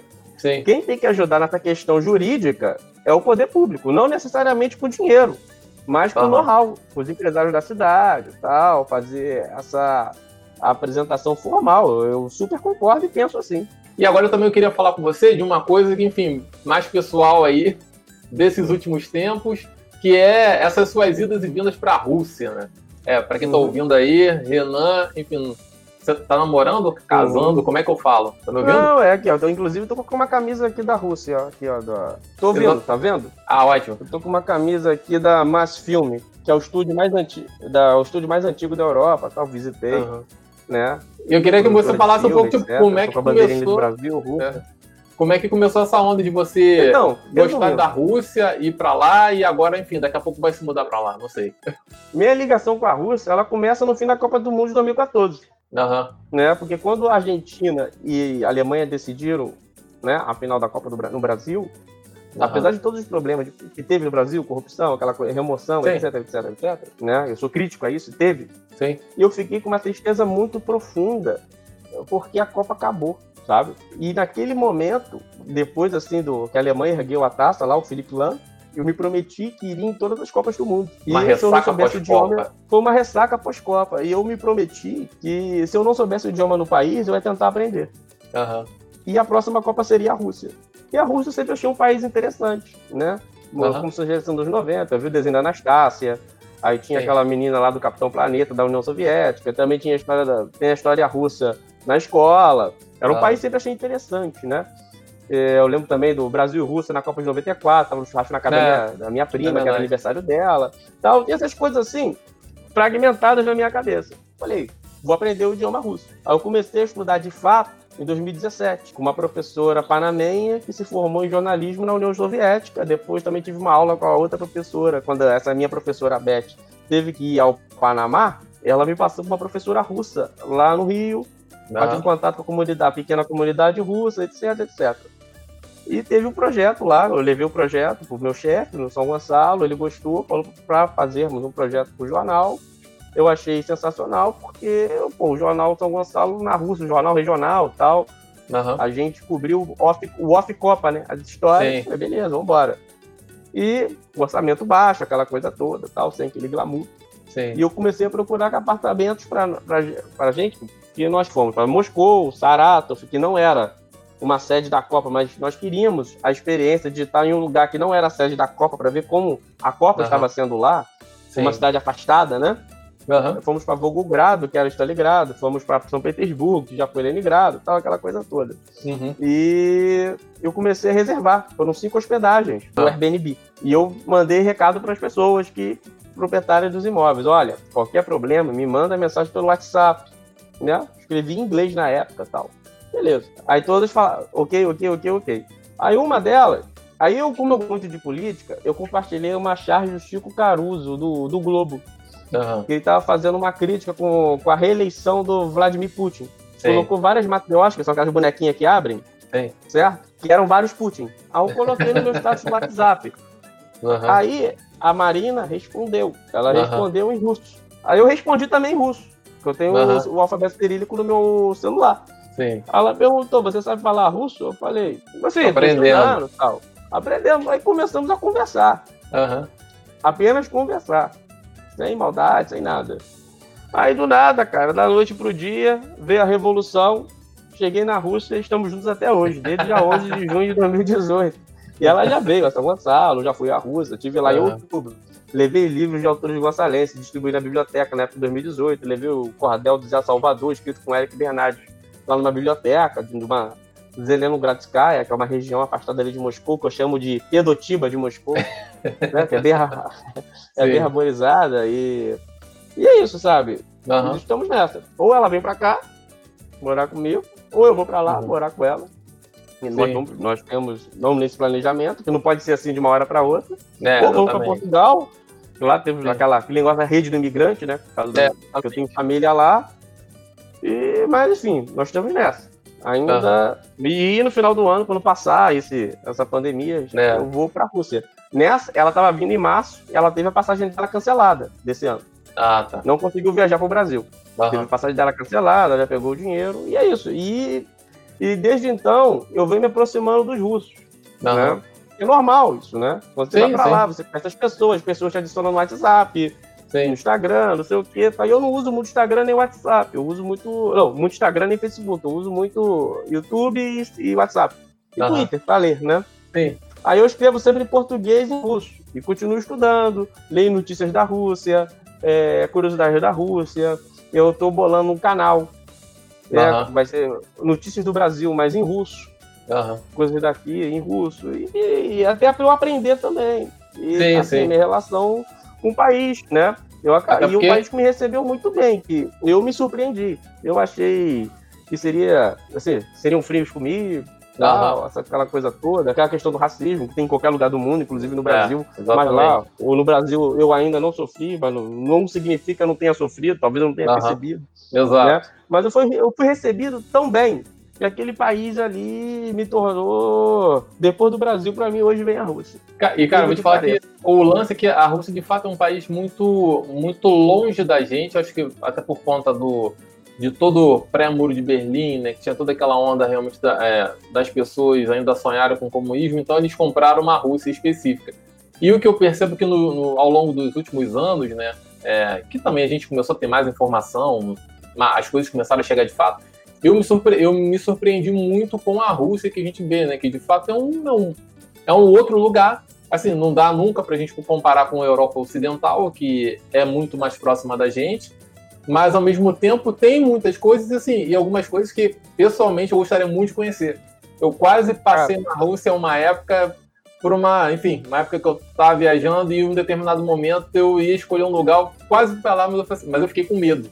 E eu acho que justamente por isso, assim, cara, um lugar que assim, eu não faço ideia do que pode ser, então também não dá para arriscar. Mas tem duas coisas que eu adoraria conhecer, que é uma é a rede de metrô, é, enfim, coisa de quem gosta de cidade, que eu olho lá aquela rede de metrô absurda, aquelas estações que eu já, enfim, já vi nos programas, eu acho sensacionais, e que são muito profundas também por conta de Guerra Fria, de questões de, de, de a, da rede de metrô ser uma proteção. E outra, que aí, assim, eu sei que é um romantismo muito maior meu do que necessariamente real, que é fazer aquela transiberiana, né? De um ponto até Vladivostok. Isso aí, tipo, eu sei que é doideira, acho que eu nunca vou fazer isso na minha vida. Mas é uma. É, eu adoro trem, então quando eu comecei a ver que tinha isso, eu pensei, cara, isso deve ser maneiro. Lógico, tem que ter saúde para poder ficar ali, não sei, acho que são sete dias, dez, eu não sei quantos dias são. Mas, assim, tem coisas muito interessantes num, num país é, tão antigo quanto é a Rússia que eu acho que a gente poderia até trocar muito mais, né? Porque é mais uma referência que não é tão, tão China, né? Que é muito longe da gente, ou Índia, que é ainda mais longe da gente. É, e também, tipo, não é tão próximo quanto é a Europa Ocidental. Então, tipo, é um meio do caminho ali que eu acho que se a gente conhecesse mais, de fato, a gente ia se enriquecer mais, até para poder pensar nos nossos caminhos futuros, né? Cara, é, é, o que você falou, vou até falar em russo Aquele casal, o ele tá outro O que, que você falou para mim é muito bom, tá. sabe? É, é isso, é isso. A Transiberiana eu ainda não fiz, mas parei. Porém, eu já fiquei 21 horas dentro do trem. Cara. Mais de 21 horas atravessando, né? Que eu fui de Moscou Sim. até o sul, que é Volgogrado. Uhum. De trem na última classe, no plano, tudo é mole, a gente aguenta. É lógico. Eu, eu senti que última classe, quer dizer, um, o vagão sem classe, né? No caso. Sim, sim, sei qual é, sei qual é. Pô, cara, eu cheguei sem coluna. Na volta, meu chefe e eu, a gente, ah, vamos comprar aqui uma passagem de avião, depois a gente dá um jeito quando chegar no Exatamente. Brasil. E viajamos para São Petersburgo de avião. Aí, mas eu andei 21 horas, de, cara, de trem, Cara, é, foi é uma experiência. É não, também viajei também para São Petersburgo, foram oito horas de trem na última classe. E nesse, como é oito horas, não tinha nem uma cama, era a cadeira só. Eu, de carreira? Cara. Não, de carreira é muita de Cadeira, só. É, agora, de 21 horas tinha cama. Era um beliche, sim, sim. assim. Eu sei qual é. Tal. Tem as fotos assim que eu te mando. E quando você quiser ir na rua, você, sua esposa, tal, se eu estiver lá, se a gente tiver fazer um planejamento, eu, eu viro Cicerone de vocês. Entendeu? Um conselho que eu dou para curtir a Rússia mesmo, de verdade, uhum. porque tem essa preocupação, né, como jornalista. Cara, inglês não é a língua universal, ela só é a língua universal para negócios e turismo. Sim. Mas o trabalho do jornalista são as pessoas. Nós nos alimentamos de histórias. Uhum. Então, quando você não sabe o idioma local, você já tem desvantagem. Sim. Né? Eu, eu gostei da experiência que eu comecei a aprender japonês e estender Copa para a Olimpíada. Estamos o básico, para você pegar confiança, etc. Óbvio. Porque em Moscou, o russo em geral, eles falam inglês como o brasileiro fala inglês, cara. Sim, sim. Ou seja, não falam. Não falam. Se você sai da zona turística ali, se você sai ali da zona turística de Moscou, cara, você assim, entrou numa esquina, saiu da Prospect Mira, que é a principal, aí você entrou numa esquina lá, onde tem empresa, aquela, aquela correria assim, mais Rio de Janeiro, aquela aqui em São Paulo. Se você tentar falar inglês, você tá ferrado, cara. Você tá ferrado. E o, nem sempre o Google Tradutor vai funcionar, cara. Sim, é. Então, você tem que conversar. E quando eu falava inglês, as pessoas viam, pô, negro falando em russo, brasileiro, que que é isso? Da onde você veio? As é. pessoas, elas se abriam, né? Fica muito Exato. fechado. Eles uhum. falam um com o outro, ficam mais fechados, mais na deles. Estão mais na deles. É, não é como a gente. Mas uhum. quando eles gostam de você, pô, cara, eles querem te agradar de qualquer jeito. É te levar para casa. É, o russo tem que ser estudado, sabe? É, assim, o russo é uma. Eu me acostumei. Né? Eles uhum. são secos. Aqui no. Você pode me ajudar? Mas se eles não quiserem te ajudar, eles vão falar não. E é, acabou. Não tem essa essa coisa que nós temos no Brasil. O português é bem assim, né? Sim, é, é. é mais direto que o brasileiro. E realmente é um país fascinante, é um país moderno, assim, Moscou, um país, é, assim, sim, é uma sim. cidade moderna.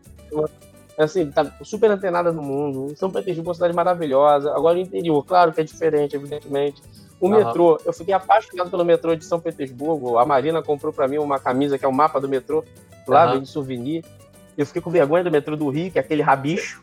Lá é você verdade. consegue ir para qualquer parte assim, da cidade. Foi uma cidade muito, muito, muito planejada, né? É uma herança do regime comunista da União Soviética. Agora, sim, quando sim. você vai falar da União Soviética lá, não é um problema, mas também não é uma virtude. Sim. para os russos, em geral, que eu percebi, é algo que já passou. Sim, sim. É algo que já passou, é algo que já não faz mais parte da realidade deles. Sim. Mas isso, há um turismo é... muito grande. Os brasileiros, eu vejo aqui, nossos compatriotas, romantizam muito a União Soviética. Exato. E também tem a parte da gerência que romantizam muito a União Soviética. Mas não, não, é bem assim. Você vê que foi um regime válido, ok, teve seus problemas, teve seus problemas, teve suas virtudes, teve. E mas para os russos, em geral, é um regime que já passou. Eles tão, a Rússia não é mais comunista, mas tem gente aqui no Brasil que fala que chama a Rússia ainda de União Soviética. Exato. Isso, é, isso é muito curioso porque é, e até uma coisa que eu sempre busquei trazer trazer para cá, para a cidade, porque enfim, eu sempre trabalhei no Rio, né? Vivi essa coisa de ponte, de coesa todos os dias. E uma coisa que eu sinto. E a gente acaba necessariamente sentindo essa diferença, porque por conta da renda do Rio ser um pouco maior, então é, as pessoas conhecem um pouco mais de alguns lugares. E, lógico, determinado carioca, né? Porque também tem a galera que adora, que saiu do país, mas só vai pra Disney e sem nenhuma crítica em relação a isso, mas de fato é uma coisa que, que a gente também tem em São Paulo, né? A gente tem também uma classe média com grana também que vai fazer esse turismo de Disney, Cancún e tudo mais. Mas é, é muito difícil ver uma galera que realmente que vá para esses países que são um pouco mais diferentes por conta de várias situações, mas eu acho que uhum. muito também de curiosidade. E aí cria-se esses mitos, né? Esses mitos de, da Rússia, como é que é, da China, como é que é, que são coisas que a gente estudou em livros nos anos 90 que refletiam os países dos anos 80, 70. Então, e, e é muito curioso porque a gente, ao invés de olhar para como os países são modernos hoje, né, e como essa modernidade a gente pode aproveitar para desenvolver aqui também, né? Modernidade no sentido não só do, do é, da forma de, de pensar as cidades, dos estados, mas é, especialmente também como se incluir. E às vezes eu vejo que o Brasil ele não olha isso e a gente. Isso, o que é pior em, em todas as especialmente nas classes sociais mais altas, né, que as pessoas é, tem uma galera ainda muito dessa onda ainda das antigas que ainda tem esses pensamentos e que acaba não trazendo esse, essa, essa urgência de mudança que eles tiveram, né, eles que eu digo o Oriente teve, para as nossas cidades. Né? A gente vê o Rio parado, é, é, aqui o nosso Sudeste Fluminense parado, várias outras cidades paradas, muito inspiradas em Estados Unidos, né? É, Estados Unidos que eu falo é, no classicão, e não olhando a diversidade de coisas que tem no mundo, que às vezes falam muito mais com a gente, né? muito mais. É, eu até já fui já para a Índia. Cara, é, Algumas vezes eu sempre falo isso, o indiano tem muito a ver com o gonçalense, com o brasileiro médio. E a gente perde essa oportunidade de conhecer porque a gente faria muito mais ponte com eles do que com, com Miami, por exemplo. Né? Cara, é isso.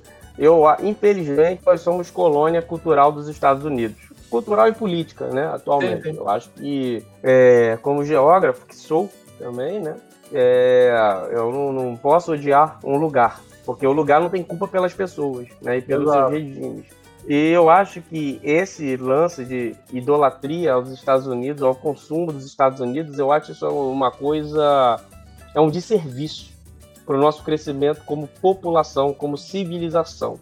Eu acho um desserviço total. Eu acho que você está certíssimo. Eu acho e também teve esse crescimento, né, das pessoas da nossa idade, com bem-sucedidas na carreira, tal, que buscam fazer turismo no, no leste asiático, algumas coisas assim os países que eram considerados exóticos acabam sendo vendo que não são exóticos. Exato. Porque são exóticos, porque não tem um pateta para você abraçar. É. é. porque não tem um pateta para você abraçar, tirar foto. É por uhum. isso que é exótico, porque não tem Exato. um filme da, do Hollywood e tal. Eu, eu ando tanto na bronca assim com os Estados Unidos, muito tempo, né? Uhum. Essa questão cultural. E eu vejo filmes de Hollywood, cara, eu acho um saco. É, eu, eu não tô conseguindo assistir. E os filmes que. Eu estou assistindo agora um seriado chamado The Shield, que é de 2002, passa nos Estados Unidos, né? Um uhum. seriado policial. Eu acho que não fez tanto sucesso no Brasil porque não tem aquela saga do herói, né? De um sim, cara matar todo mundo, tem a história de um cara ali, são vários problemas, né? Uhum. E, e, fala aquela questão racial, fala a questão de etnias, fala a questão de território e tal. É um, um seriado americano que nem parece ser dos Estados Unidos. Né? Uhum. Eu acho que o Brasil, através desse bloco, os BRICS, né? Brasil, Rússia, Índia, Estados Unidos e África do Sul, deveria China ter e África do Sul. É, China, é, é Brasil, Rússia, Índia, China e África do Sul. É, deveria ter um intercâmbio maior. Na Rússia tem a TV BRICS, né, mas aqui é privada. Uhum. É privada. É privada, em russo, fica em Moscou, mas é uma iniciativa que tem na internet de uhum. consumo. Aqui eu não vejo, inclusive, nem a elite daqui, a classe dominante, vamos colocar assim, ou os empresários, como alguém quer adjetivar, e busquem fazer esse intercâmbio com Rússia, Índia, China, é, Vietnã, Timor-Leste, ou só com os países que falam em português, enfim. Eu acho que é uma ótima oportunidade de negócio, de fazer intercâmbio, de mandar brasileiro para cá, mandar gente para cá. Eu acho que é uma, uma ótima oportunidade para negócios, uhum. ótima oportunidade para você crescer como pessoa, o crescimento da civilização. Eu acho que o Rio uhum. de Janeiro, infelizmente, nosso querido Rio, está atrasado. Eu sim. acho que o Brasil sim, está atrasado porque virou um capacho dos Estados Unidos há um tempo, sabe? E eu, é, eu acho que, e até falando sobre isso, eu nem vejo tanto que a culpa, digamos assim, se, se existe alguém com um pouco de culpa, hoje em dia, nem é tanto pró, o, próprio, o próprio país, nem é tanto o próprio Estados Unidos, mas é, um, é muito da gente mesmo enquanto país, né? Porque se a gente for olhar. Pra... É porque... esse ponto. Os Estados Unidos ele investiu na indústria do cinema. Sim, mas não, cinema é esse. Propaganda. Porque eles. Por favor. Não, cinema lê-se propaganda, uhum. é, série de televisão, um filme provavelmente dito no cinema, que, que extrai um padrão de vida ideal. Agora, quando Sim. você vai, você vê as propagandas brasileira, ela é muito voltada ao modelo estadunidense. Os uhum. filmes blockbusters do Brasil é muito voltado para isso, a saga do herói, aquela coisa toda. Sim. E aí acaba perdendo a identidade. Os Estados Unidos ele é o soft power, é, o, é usando o poder sem usar a força. Agora vai muito de ideologia, de governo, de empresários, etc. Quem faz gerar roda. É porque o que eu penso sempre é que assim, a parte boa é, do, do estadunidense, dos americanos em si, é que toda essa questão de gestão, de organização, a própria é, sistematização da, das indústrias, né, dos negócios, isso a gente absorve muito pouco. E eles mesmos, hoje em dia, até eu sempre gosto de pontuar os presidentes das grandes, é, das grandes empresas de tecnologia, né? Tanto do, da Microsoft, quanto, se não me engano, do Google também, que são indianos. Uhum. Tipo, eles têm um olhar muito maior para fora, para captar esse talento de fora e trazer, e captar essas diversas experiências, apesar da política de hoje de parecer ser anti-imigração, que na verdade eles são os que mais absorvem imigrantes qualificados do mundo inteiro.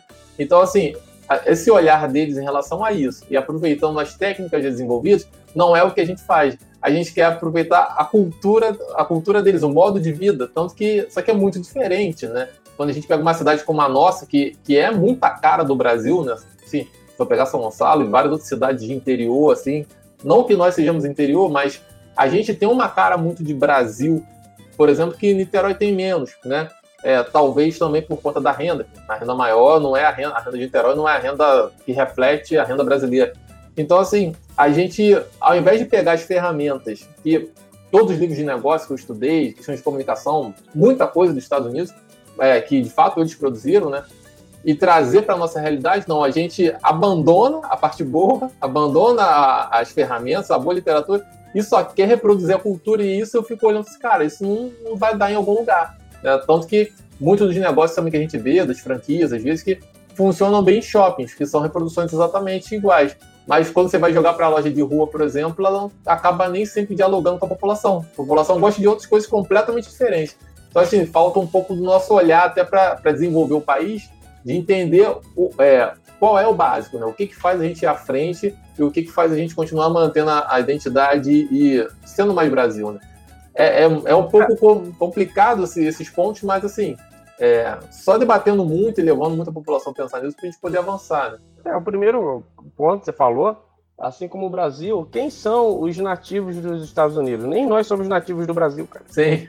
Na, na minha veia corre Portugal, algum país da África que eu não sei, né? Por causa que eles foram escravizados, nós Sim. temos dificuldade nós temos dificuldade de saber nossa, a nossa é, nossos ancestrais africanos. Tem os índios, tem corre aqui na minha nossa veia também. Nos Estados Unidos tem lá os irlandeses, os, uhum. os enfim, indianos, etc. No Brasil, na Índia, a Índia é um país de ponta, assim, de, assim, de, de mão de obra qualificada para tecnologia. Sim. Inclusive, é um motivo de exclusão em Mumbai e tal. Sim. Tem a parte lá boa, que não quer. Você foi lá, você deve saber, né? Não. Tem aquela parte lá que seria o Vale do Silício deles. São mundos diferentes. São um mundo diferente. E, e eu li uma matéria que tem até um ônibus da, das, dessas empresas que levam esses indianos para sua residência. Ou seja, ele nem vive a Sim. realidade da Índia que fica a poucos metros dessa região, né? Sim. Nós temos esse negócio da tecnologia excludente, né? Uhum. É, e é uma coisa. Eu sou doido para ir para a Índia. Inclusive, eu estava andando ali na, na, beira do rio Moscou, aí tinha uns indianos passando, eles olharam para mim, eu olhei para eles, doido para falar. Aí eles falaram comigo em inglês, me perguntaram de qual lugar da Índia eu era. Eu falei, é, exatamente. Eu sou brasileiro, eles acharam que eu era indiano também. Você né? ia passar facilmente. Não, direto. Quando as pessoas me veem eh, fora do Brasil, tal, elas pensam que eu sou indiano ou árabe. Sim, né? exatamente. O árabe, cara, nós podemos aprender muito com eles. Né? Mas aí quem mais chega pra gente é terrorismo, é, bomba, quê, fundamentalismo. É aquela coisa que é produzida, que é muito repetida nos noticiários brasileiros, que são de agências, assim, como é, inglesas, é, americanas, estadunidense, que tem aquele, aquela coisa, né? O Sim. Brasil não tem uma própria mídia nesse ponto. Né? Uhum. Nesse ponto, eu destaco muito o trabalho da Globo, que ela tem uhum. correspondente né, na Inglaterra, já teve correspondente na, na, na China, que foi a primeira, Sim. que foi a Sônia Bride. Eu recomendo ler, que leiam um livro dela, Lauai, sabe? Uhum. Tem esse. Mas só que ainda não é suficiente, né? Não, não adianta, não é suficiente. Nós não temos. Eu acho que a nossa TV Brasil, nossa EBC, poderia ser como a Dot Velha da Alemanha. Uhum. Sabe? É, a qualidade poderia é muito maior muito alta, tem em português, tem vários países, como é Sim. na Rússia, que tem aqui a Sputnik Brasil, que faz parte de uma rede russa que tem aqui, que a gente vê. A própria BBC. A BBC da Inglaterra, que é, é. pública. É. Nossa, nós podíamos investir nisso, a EBC. Não é esse negócio de privatizar, de, de acabar. Não é isso. Isso, nós temos que ter uma comunicação nossa para importarmos os nossos modelos também. Sim. Sabe?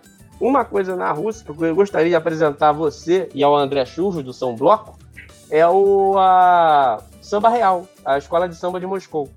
Uhum. Cara, que foi quem ajudou a criar foi um brasileiro também que trabalhava na embaixada da Rússia, mas já foi embora, mas a escola continuou. E no bom. centro cultural ensinando russos, aprendendo lá é, percussão, essas coisas do samba. E o Eugênio, que virou meu amigo, ele fala português, ele aprendeu a falar português porque todo ano ele vem pro Rio.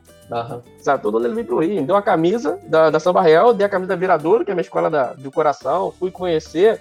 E por eu ser brasileiro, eu virei ali uma celebridade. Todo mundo queria falar comigo alguma coisa em português. Porque, todo mundo treinando os instrumentos daqui. É, é, queriam falar português comigo. e eu querendo falar russo. e os instrumentos não tem tradução para o russo. Então, é, tem a tradução. Não tem tradução, então é um nome em português. O carnaval, cara, é uma indústria que o Brasil poderia é. explorar melhor internacionalmente. Seria nosso soft power. Lá Inclusive, tem carnaval em Moscou que é organizado por, por sambistas curtos, você acredita? Não um carnaval em Moscou é uma, uma, parada assim, com escolas de samba, organizado por sambistas curtos. Uhum. Entendeu? O Brasil Inclu ele é muito popular também por causa um dos jogadores de futebol, que abre muitas portas. Sim. Pessoas... Fala. Não, porque eu vi nesse último carnaval é, russos que vinham para cá, que elas estavam fazendo aula de samba o ano inteiro. Aí elas vinham para cá para poder fazer o final da, das aulas para poder é, e para poder desfilar. E assim, quando eu via, eu não conseguia dizer que era russa, de tão aprofundado realmente que os estudos estavam assim. E acontece isso. A minha experiência, pô, assim, é, Aticuda. O que eu reparei nessas vivências na Rússia? Quando perguntam para mim, Aticuda, onde você é? Eu, e a Brasília? Aí fala, Brasil, Brasília, futebol, Carnaval, Rio de Janeiro. Aí quando você vai aprofundar um pouco mais além de Rio de Janeiro, além de futebol em primeiro uhum. lugar, é, Carnaval e Rio de Janeiro, a gente pergunta, teve uma russa lá, uma foi uma mulher da Bielorrússia, uhum. tava passando assim, na Praça Vermelha, perguntou para mim, você, para mim como, como se fosse novidade. Você uhum. conhece a Avenida Brasil? Não a nossa Avenida Brasil, sim, novela. e sim a novela. Mas como se fosse uma coisa muito assim, Uhum. É assim, inédita, assim como eu falei, gente, claro que eu conheço, né? Óbvio. É. Mesma coisa quando eu perguntei pro mexicano se ele conhecia Chespirito, mas é. Chaves, mas pra ele é uma coisa que já passou, sabe? Sim, sim. Pra nós, deu aquele apelo, como era a Avenida Brasil lá. Isso são. Expo é, nós exportarmos, já falei importar, na verdade, exportar sim. o nosso estilo. E para isso, nós precisamos do quê? De uma EBC forte, de eventos estratégicos da cultura brasileira fora e dentro aqui do Brasil. Nós temos muita coisa. E nossa cidade pode pensar nisso também. Não precisa ser uma, um plano do governo federal. Imagina, Não. cada CIUG aqui ser apadrinhado por uma embaixada. Sim. Pode Como ser, as embaixadas, a cada... É, mas vamos fazer do CIUG. Até o Claudonei contou sobre o Equador, da, da escola, Foi. né? Agora, tem o, o, o, México aqui também, Brasil-México, aqui, acho que no Vena da Cruz, se não me engano. Sim. Agora imagina o CIUG, né? os países do BRICS. Ó, essa aqui, é, essa aqui vai ser apadrinhada pela Rússia, essa aqui vai ser apadrinhada pela China, essa aqui pela África do Sul uhum. e essa aqui pela Índia. Olha quantos idiomas nós teríamos. Olha Sim. quantos idiomas nós teríamos de aprendizado e também de troca de conhecimento, uhum. de intercâmbio tal. E outra, aqui nós temos um. E outra, você acredita que o último presidente da União Soviética já veio a São Gonçalo, em Neves, o visitar o CIEP, é o Mikhail Gorbachev. É, eu Sim. fiz uma matéria no Jornal São Gonçalo, inclusive postei a foto da época do jornal, ele veio aqui com o Brizola. Uhum. No, no CIEP que funciona. Hoje é o IFRJ. Aí tem um ah, CIEP da tá. frente que está desativado. Ele esteve lá. Lá teve a bateria da Viradouro. Nem nada foi receber o Gorbachev. É, segundo relato lá do jornal da época, tinha é, crianças com assistência odontológica, tinha crianças que moravam lá no CIEP, sabe? Ah. São, olha, olha a educação aí de novo. Eu levando é. de novo para educação. Sempre levo para educação, né? A educação, para mim, é como para um lutador de MMA brasileiro. Sempre vai levar para o jiu-jitsu, né? Que é a Sim. zona do conforto. Eu sempre levo para educação. para trazer a discussão. Uma coisa para a gente fazer esses intercâmbios culturais, esportivos, esport, é, de esporte, de novo, imagina aqui, vamos fazer um, um, convênio com a Rússia, vamos trazer aqui a, uma, aqui em São Gonçalo, escola de samba, escola de samba, não, escola de, aqui chama de sambor, que é uma luta típica uhum. de lá. Vamos fazer intercâmbio com a molecada. Enfim, eu acho que a nossa conexão com o mundo não depende apenas do governo, depende da gente, como nós estamos Exatamente. fazendo agora, com esse canal. Um canal que eu quero me dispor também a fazer para explicar a Rússia não turística para os brasileiros. que tem muita uhum. dúvida, tem gente que é muito apaixonada pela Rússia, etc. Sim. Que quer estudar lá, ou quer saber. Eu fiz mais ou menos isso no meu Instagram. Eu fico botando stories e tal. Eu fico chamando, quando vejo uma muvuca, ó, essa aqui é a nossa rua da feira, para explicar, para contextualizar como é que é, uhum. né? E, e nos lugares, ó, aqui é a nossa uruguaiana, ó, para comprar lembrancinha barata. Aí vou Sei. conversando, pergunta pra pessoa, o que você sabe do Brasil, não sei o que e tal.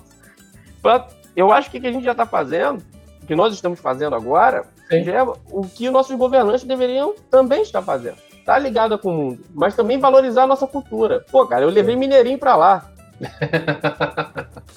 é, esses dias batendo no status, assim, qual é o melhor? Kivas, que é um refrigerante de lá, que eu não gostei, uhum. ou Mineirinho? Eu escrevi em russo e em português. Uhum. Pra, entendeu? Pra quem na Rússia saber que aquilo é um refrigerante, pra quem daqui do Brasil saber que o Kivas é um refrigerante lá. Uhum. É, é, eu acho que nós, essa, esse tipo de conversa que nós estamos tendo, que é difícil ter numa mídia tradicional, uhum. ela, ela é muito interessante para abrir olhares. E nós estamos semeando. Você acredita? Sim. Se você quiser saber sobre a China, você pode escutar através de São Gonçalo, através da Rádio Manchete. Se ah, você é? sintonizar, é, porque a Rádio Manchete, ela foi. A... Olha a doideira, olha como aqui é uhum. globalizado tudo acontecendo em São Gonçalo, que eu estou pesquisando sobre isso. Pode colocar lá no meu blog também, Memórias da Manchete Grupo Bloco. O que acontece? A Rádio Manchete ficando por da pedra, ela foi arrendada por um grupo português que ele retransmite é, programação chinesa em língua portuguesa. Caramba! Aí tem notícia. Fica salada. Aí a programação diária tem à tarde. Programação de Lisboa, programa segunda, que é as 10 mais tocadas da ranking das 10 tocadas da China. Tem um programa da Spinic Brasil, que é uhum. da Rússia, que fala sobre política nacional, tal, daqui do Brasil. E o radar, o dial, é em São Gonçalo, ali na BR. Sim, sim. No da Pedra. Caramba. Parece até Lost. Parece é, até que tá Exatamente. Lost. Inclusive, eu achei até que aquilo e... ali tinha sido isso, aqui, isso aqui no nosso lado, acontecendo. Eu fico é. imaginando. Não, tá desativada não. Tá, tá funcionando ainda. Você pode ouvir na internet, no aplicativo, e lá. Mas lá não tem programa, nenhum programa local. Uhum. Só passa conteúdo chinês em língua de em portuguesa de português de Portugal, sabe? Pessoas lá de Macau, na China, falando Caramba. chinês, falando português, cara, eu fico ouvindo de perto. e tudo acontecendo aqui na cidade, em São Gonçalo, é. que o Dial é aqui. Cara, é... é, é e eu vou te falar que eu assim, acho que a nossa cidade, nós, não ah. falando de governo, poderíamos Sim. criar. Eu acho que dentro disso aí que você está falando de educação e de por que, que governantes não fazem, ou, ou membros, enfim, não fazem, para mim vem justamente por conta disso, pela falta de referência, né? E essa falta de referência, porque se você olhar toda a Câmara, os prefeitos, os secretários, você de fato não tem uma. Você não tem uma galera ali com a cabeça é, é, um pouco mais aberta e um pouco mais. que de fato compreenda essas novidades do mundo. A, a gente a gente de fato está numa escuridão, assim, num deserto de ideias por conta disso.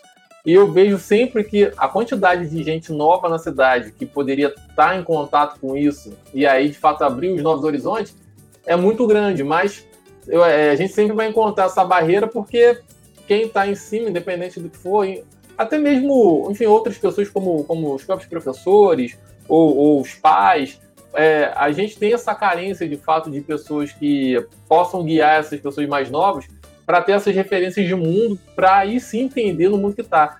Até eu lembro que no final do ano passado, eu fui no evento que eu fui falar ali no, no Shopping São Gonçalo, e aí eu lembro que eu peguei até falei uma parada que assim, a gente está a 30 minutos de um dos maiores aeroportos internacionais da América do Sul e a gente acha que a gente está numa ilha.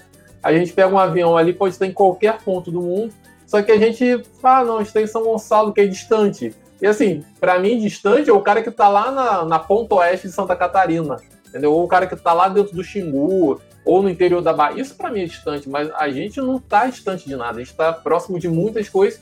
Só que a falta de referência faz com que a gente ache que tá tudo distante, que o mundo acaba em neves, ou o mundo acaba no terminal de Niterói e acabou, né? Eu acho que nós estamos distantes de nós. É. Eu acho que a cidade está distante da cidade.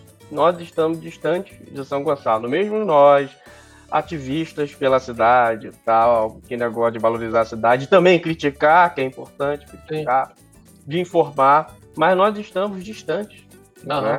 Eu busco sempre fazer matérias de pessoas daqui da região, Niterói, São Gonçalo, Itaboraí, não importa, fora do país, para mostrar como é a realidade, o que, que eles estão vivendo lá, como eles saíram daqui, se eles pretendem voltar. Cara, teve uma gonçalense que ela foi candidata a vereadora lá nos Estados Unidos. Uhum. Nós entrevistamos até a mãe dela, ali do Porto Velho, inclusive. Ela morou aqui, etc. Né, mostrar os gonçalenses pelo mundo. E nós uhum. estamos próximos do aeroporto, né, nós estamos próximos de vários lugares, mas nós não estamos próximos da cidade. O que, que a cidade faz no carnaval? Eu uhum. cobri o último desfile de escola de samba que teve na cidade, que foi ali na, na frente, né? Sempre ali na Francisco Portela, perto da sua área, né? Na verdade, no patronato, né? Mas começa ali aquela concentração no paraíso. Sim. É, e acabou. E qual é a desculpa da, da, prefeitura? Ah, nós não temos dinheiro. Sério que não tem dinheiro? Mas carnaval é indústria, cara. É. Carnaval é indústria. É indústria. Um prefeito, no mínimo, tinha que pensar numa criação de uma mini cidade do samba em São Sim. Gonçalo. Para quê?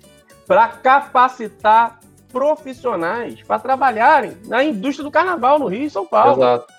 Aqui espaço não falta. Voltar aos desfiles das escolas de samba. Sabe? Até pouco tempo eu falei muito sobre isso aí, que tipo, acho, eu sei que tem um movimento muito contra carnaval, muito anti-carnaval por vários, várias questões, inclusive religiosas na cidade.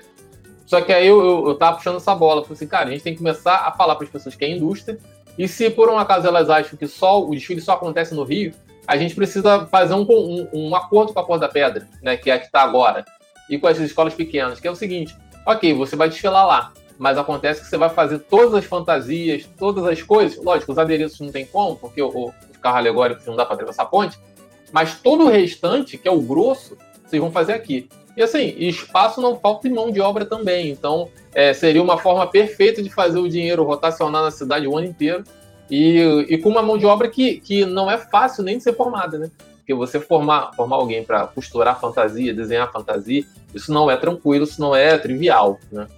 Mas é fundamental o que você acabou de falar. Ó, agora, lutador, eu sou lutador de MMA brasileiro. Ó, de jiu-jitsu, vou para educação de novo. Uhum. Cara, isso aí é escola de formação de carnavalesco, escola de formação de eletricista, de carnaval, Sim, não sei nossa. o que, tal, tal, tal, tal, tal, tal, tal, tal. Você pode ter uma faculdade disso, que vai servir pessoas de fora. E uhum. essas pessoas que vão trabalhar na cidade de samba do, do, da, de São Gonçalo podem ajudar o Cor da Pedra. E o Cor da Pedra pode doar coisas que não vai usar no carnaval, a coisa do carnaval anterior para o carnaval do outro ano para as escolas daqui. Uhum. Niterói já faz isso muito bem. Né? Viradouro, claro que não desfila em Niterói completo. Sim. Mas Sim. no desfile na Rua da Conceição manda alguma coisa lá para desfilar também, mas não compete lá. Uhum.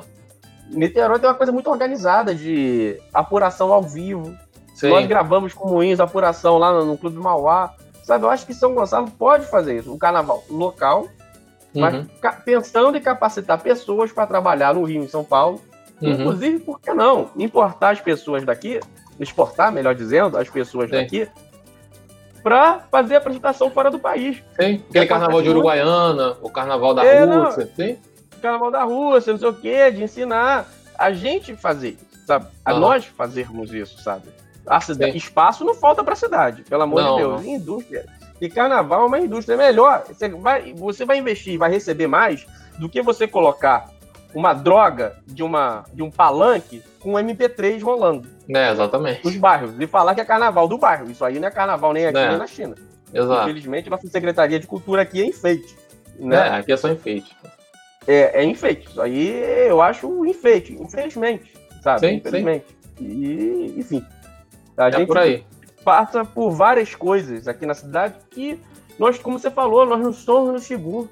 Nós estamos uhum. privilegiados geograficamente, cara. Muito privilégio Vamos que a gente não faz ideia. Privilegiados geograficamente. Cara, cara, imagina, uma escola de formação de carnaval. Vamos fazer um, um apoio ao governo do estado, com não sei quem, não sei, qualquer faculdade, faculdade privada ou empresa. Vamos formar as pessoas aqui para fazer uhum. estágio no carnaval, inclusive. Sim.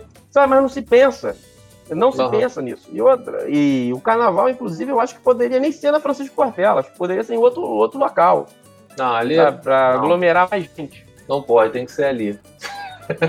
Sei, é. Por mim, eu trazia. Por mim, por mim, meu coração, que tem seria na rua do Topo Borges. Uhum. Meu coração seria na rua do Topo Borges definitiva. É. Mas claro que não, não é viável. Aí, eu falei assim, pô, tá legal, tradicional, tal, sim, aquela sim. coisa toda. Mas, pô, a escola, a cidade do samba que eu gostaria que houvesse aqui na cidade seria ali na, na nossa costa. Agora perdeu o seu direito de ir à sua costa, na Praia das Pedrinhas, na Praia da Luz, Sim, que é perigoso, é. aqui todo. Cara, você, você pega os anos 90, as, as capas do Jornal São Gonçalo, tava lá, Gonçalense vai pra praia, mas pra sua própria praia. Uhum. Hoje você não tem essa relação. Ah, vou na Praia da Luz ali rapidinho, vou na Praia da Essa, não vai, você não tem nem como chegar lá, você sabe nem como é. chegar. Então, Exatamente. eu sou favorável de ter uma escola, uma, uma cidade do samba, a Pôr da Pedra tem um ateliê na Praia das Pedrinhas, fazer a cidade do samba em alguma praia aqui da cidade. Até uhum. porque quando você traz o, o, fixo, você leva o fluxo. Então você Sim. muda a realidade do local com, com coisas fixas. Você espanta a marginalidade, sei o que, você está ocupando o espaço. E ocupando com educação e cultura, enfim. Sim. Saúde, né? Essa coisa toda. Agora, como, como estamos falando, carnaval seria perfeito. Guarabara. Renan, para a gente agora tentar caminhar para um final, eu queria que você me respondesse uma coisa, uma coisa que talvez tenha sido a polêmica da semana, que a gente te perguntei e a gente acabou entrando em outros assuntos. Quantas São Gonçalos existem aqui? Olha, existe por Pitens, eu posso falar pelo Pitens. Pelo Pitens, o pessoal aqui é bem barrista, né? Tá. O pessoal, o, pau vermelho é o baixo pita, sabe? O Arcovanca é o cobaldo pita. Aqui, é, pro Pitense, tem uma realidade muito de Niterói, né? O pessoal de Neves, não tem, apesar de ser próximo aqui, Paraíso, tal, Pita, Bal Vermelho, são duas vias que não acabam se comunicando tanto como deveria. Não. Deveria. Então nós temos dois mundos, né? Eu acho que as São Gonçalos que existem são os cinco distritos da cidade. Você acha que tá tanto assim? Cinco... Dá. E digo mais, em cada distrito tá separado por seus feudos. Uhum. Sabe? O Pitense não se comunica com o Tenente Jardim, nem. Entendeu? Não se comunica com o Tenente Jardim. Uhum. A realidade do Pitense vai ser no máximo Santa Catarina. Sim. Sabe? E agora você pega ali o Paraíso. Você que é do Paraíso. Minha avó era daí também, da Travessa Souza. É, o Paraíso, ele vai no máximo ali até o Zé Garoto, comunicando. É. Aí Zé Garoto, Rodo mas dificilmente vai para Alcântara. Não sei que não quer comprar alguma coisa muito não, barata, etc. Nunca, nunca passou na minha cabeça Alcântara. É. Agora, o pessoal do Pacheco. Mas vou te perguntar, como, como um jornalista mesmo, que eu acho que como jornalista você vai me dar uma outra visão. O quê? De quantas São Gonçalo existe? Isso, exatamente. Então, eu acho que a, quantas São Gonçalo existe é como é a mesma coisa que eu te perguntar quantas estrelas existem no céu, sabe? Porque eu já conheci pessoas em Santa Isabel, quando eu fui fazer matéria no Pacheco, que nunca tinha ouvido falar no Pita. Caramba. Sabe? Eu conheci é. pessoas no, no Cala Boca, eu conheci todos os bairros de São Gonçalo. Todos. Eu conheci todos. Inclusive com aquele Bruno Rodrigues, nós fizemos um videoclipe pro jornal no aniversário da cidade. Eu fui no Cala Boca, fui em vários lugares. Gente do Cala Boca tem uma realidade mais próxima com o Maricá do que com a gente. Sim, sim.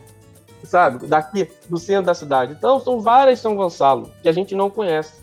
Nós só vamos conhecer quando nós tivermos segurança e transporte para irmos nessas ilhas. Uhum. Sabe?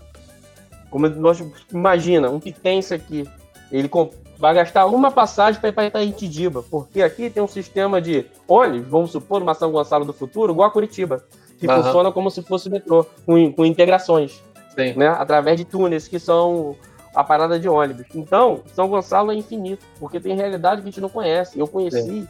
gente aqui que não tinha luz. Uhum. Eu conheci gente que não tinha luz quando eu trabalhava como projetista de telecomunicação, ah, prestando serviço para a Oi. Uhum. Nós temos Guaxindiba que é largado. É, é, é. Assim, largado é um mundo à parte. que a gente não sabe. Sim. Então, se a gente tem um mundo à parte. Hoje eu vi um comentário de um amigo que ele foi ao Jardim Catarina, ele ficou horrorizado, ele falou que o Jardim Catarina estava parecendo o Haiti. Uhum. Por causa que era muita gente, tava com barricada. O Haiti naquela época da. Teve Sim, aquela 2010. civil, aquela uhum. coisa toda. E é o lugar que tem maior número de infectados.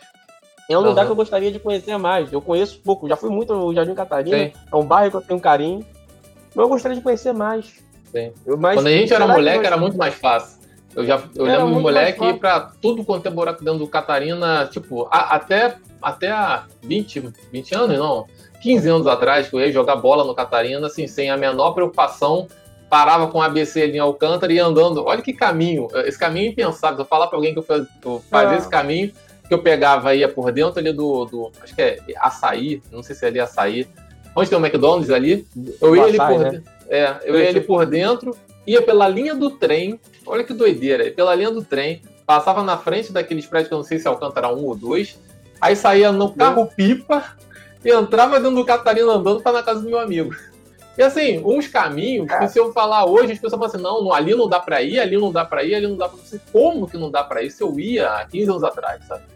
É, é, para mim é se muito frustrante, assim. Se nós perdemos esse direito de ir e visitar, então existem várias cidades, como a Estrela. Eu acho que um bom governante, um bom gestor tem que pensar em como unificar isso. Uhum. É impossível. O Jardim Catarina é um bairro tão rico culturalmente, mas tão rico, que já Sim. teve álbum de figurinha de seus próprios boleiros. Foi até matéria no SBT. Uhum. Álbum de figurinha. Eu tenho esse álbum de figurinha aqui. Cara, o Jardim Catarina é rico culturalmente. O Salgueiro eu queria conhecer mais. Sim. Dizem que ainda tem casa coloniais lá. Dizem uhum. que tem.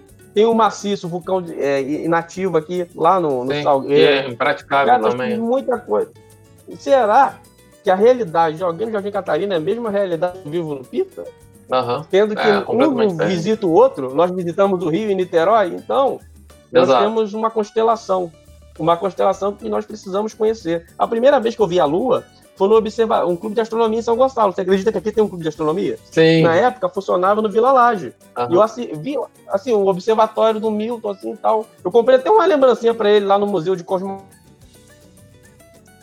A primeira vez que eu vi foi aqui em São Gonçalo, sabe? A primeira vez que eu vi o Cristo eu fui numa rua aqui chamada Barbosa, que hoje não é impossível ir por causa da violência urbana. Na época eu fui moleque para caçar mamona, para termos guerrinha aqui no prédio. Sim. E eu vi o Cristo assim, subi um lugar lá na, na, rua da Barbosa, eu vi o Cristo, falei, nossa, o Cristo, assim, vi a Bahia pela primeira vez foi no Pita. Uhum. Mas hoje é impossível ver. Inclusive, nos nossos próprios bairros tem essas diferenças. Lógico. Você não vai no, você vai na comunidade do Maribondo? Você, você vai? O Marimbondo até dá pra. Até talvez. Sim, eu moro do lado do feijão. Mas eu, te, eu conto nos dedos uhum. a quantidade de vezes que. Porque eu, eu, sempre ia aqui no. Molequinho, eu ia aqui na igreja de patronato.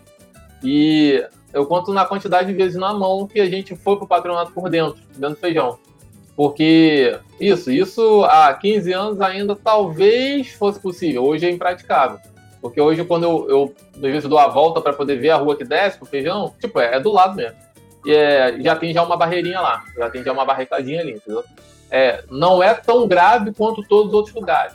Paraíso ainda não está nessa gravidade. Mas, de fato, quando começa a ir para o Marimbondo, para o Porto, Porto Novo, que eram lugares que gente, enfim, eu ia moleque, sem problema nenhum, hoje eu não dá, tem lugares que não dá para entrar. E aí eu fico nessa dúvida, assim, cara, como, né? Como é que isso mudou em pouco tempo, assim, e criou universos à parte.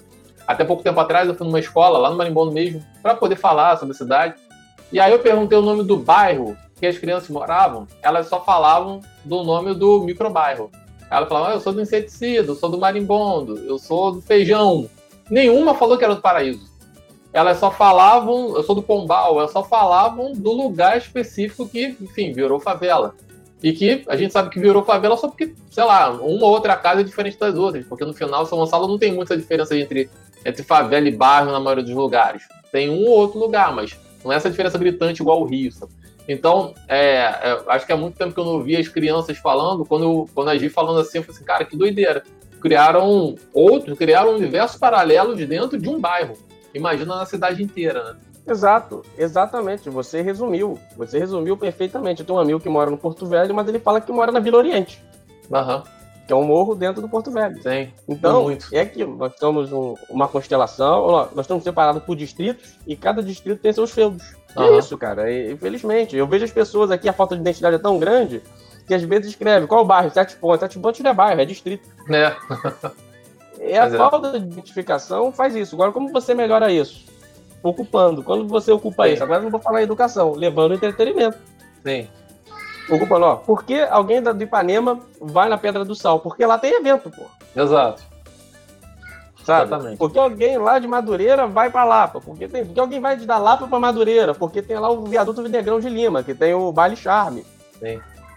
Agora, qual a vida noturna que você vai ter no Pita? É a mesma que você vai ter no seu bairro. Então, os bares locais, tal, aquela coisa toda. Então, Sim. enquanto não tiver, não aquecer essa indústria do entretenimento, né? Uhum. A cidade não pode só funcionar de dia, ela tem que funcionar de noite também. Exatamente. Para criar identificação. E nem Inclusive, casa noturna. Exatamente. Inclusive, eu sempre falo isso que, para mim, é, é, ter noite no bairro indica o nível de segurança que ele tem. Quanto mais claro. segurança, e isso é uma coisa que passa desapercebido, que a gente vai levando, mas quando você começa a andar à noite, você começa a ver onde é que tem ou não, você sabe onde é que a, a poder público vai ou não na questão da segurança. É... Por exemplo, é, um Mutondo, aquele, aquela conversa que você teve com o Mário Lima Júnior. Sim. Só o papo lá de Alcântara e Grande Alcântara, isso, para um pitense, é tudo Alcântara. Exato. Sabe? o Mutondo, o Mutondo é um bairro boêmio. Agora, por que uhum. o Paraíso não pode ser uma rota gastronômica, talvez, ou Zé Garoto Sim. na praça? Não sei. Uhum. Cada lugar tem uma, uma coisa específica à noite. Pô, ali no Pita tem jazz. Aí tem os comerciantes que vendem. Ali no, pô, ali no Barro Vermelho, na Praça do Barro Vermelho, uhum. que é Praça João Paulo II, tem ali evento de. de ali é a Mini Lapa. Vou pra Mini Lapa. Não é tão grande quanto a, o, o Mutondo, mas vou na Mini Lapa. Tem ali o em Santa Isabel, pô, Pacheco tem ali o restaurante japonês, porra, ali pode ter tipo, esse tipo de restaurante, sabe? A gente criar uhum. polos Sim. dentro desses bairros para fazer, inclusive, a arrecadação aumentar. Exato. E propiciar que as pessoas possam vir para cá. O Gen Pequeno poderia ser um exemplo de parque ecológico uhum. na Rapa do Gen Pequeno, sabe? Poderia a gente criar esse mecanismo. Mas como uhum. se cria esse mecanismo se o poder público não quer ajudar? É. Ou quer dizer, ele te atrapalha, inclusive, né? Exato. Se a omissão significa também. Acho que no é, final que da roda inteira a gente sempre volta para para essa falta de ideias, essa falta de planejamento, essa falta de, de entendimento do que é a cidade. É, mas Renan, temos que mudar. Nós temos que mudar, né? Ao invés de 360, voltar para o mesmo lugar, uhum. então menos é mais. Então vamos para 180 graus. Ver o que acontece outra realidade. Ah, agora já caminhando para o final, queria saber, enfim, se quiser deixar o seu recado, o que, é alguma coisa que a gente não falou, é, fique à vontade, o microfone é seu. Pessoal, muito obrigado, prazer participar aqui do Sim São Gonçalo. Teve uma época que eu usei uma, uma, uma arte sua, Matheus, na minha capa uhum. do Facebook. Sim, sou cria do Pita.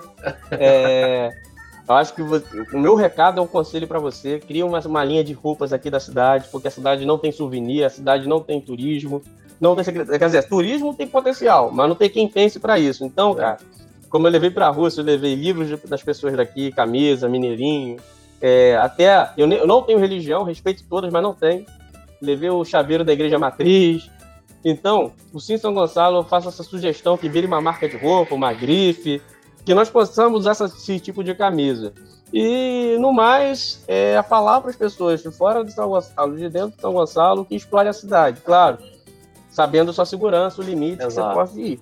Mas para você explorar a cidade, eu peço para vocês, além de sugerir pauta para o São Gonçalo, cobrar a prefeitura mesmo, cobrar os vereadores, exponham, exponham Sim. todos, todos, marquem no Twitter, marque o perfil deles, dos vereadores ou do prefeito ou da prefeitura, nas suas postagens, reclamem e principalmente, principalmente sugiram, mas não uhum. só sugiram, só não façam sugestões de boca ou de uhum. algum texto qualquer. Escrevam. Porque Sim. quando a ideia está aqui e não está escrita, ela não existe, porque ela só existe na sua cabeça. Então, Exato. se a gente quer melhorar essa cidade, vamos escrever e vamos registrar e principalmente compartilhar. Compartilhar no Facebook, Instagram, tal, algum link e sempre cobrar e expor o poder público. Expor, dar nome aos bois. É Exatamente. Eu, eu, não sugiro, eu peço para vocês que eu tento fazer isso, né? é, não é expor, porque eu, eu não gosto de um vereador do prefeito, não, é nada disso. É o trabalho é dele. Disso. Não quer fazer nada para aparecer, fica em casa. não, não, não é nada disso, tá? Não é nada uhum. disso. É expor mesmo. Assim, Sim. pô, cara, meu bairro pode fazer isso. Eu tenho um projeto social, eu tenho isso, isso, isso.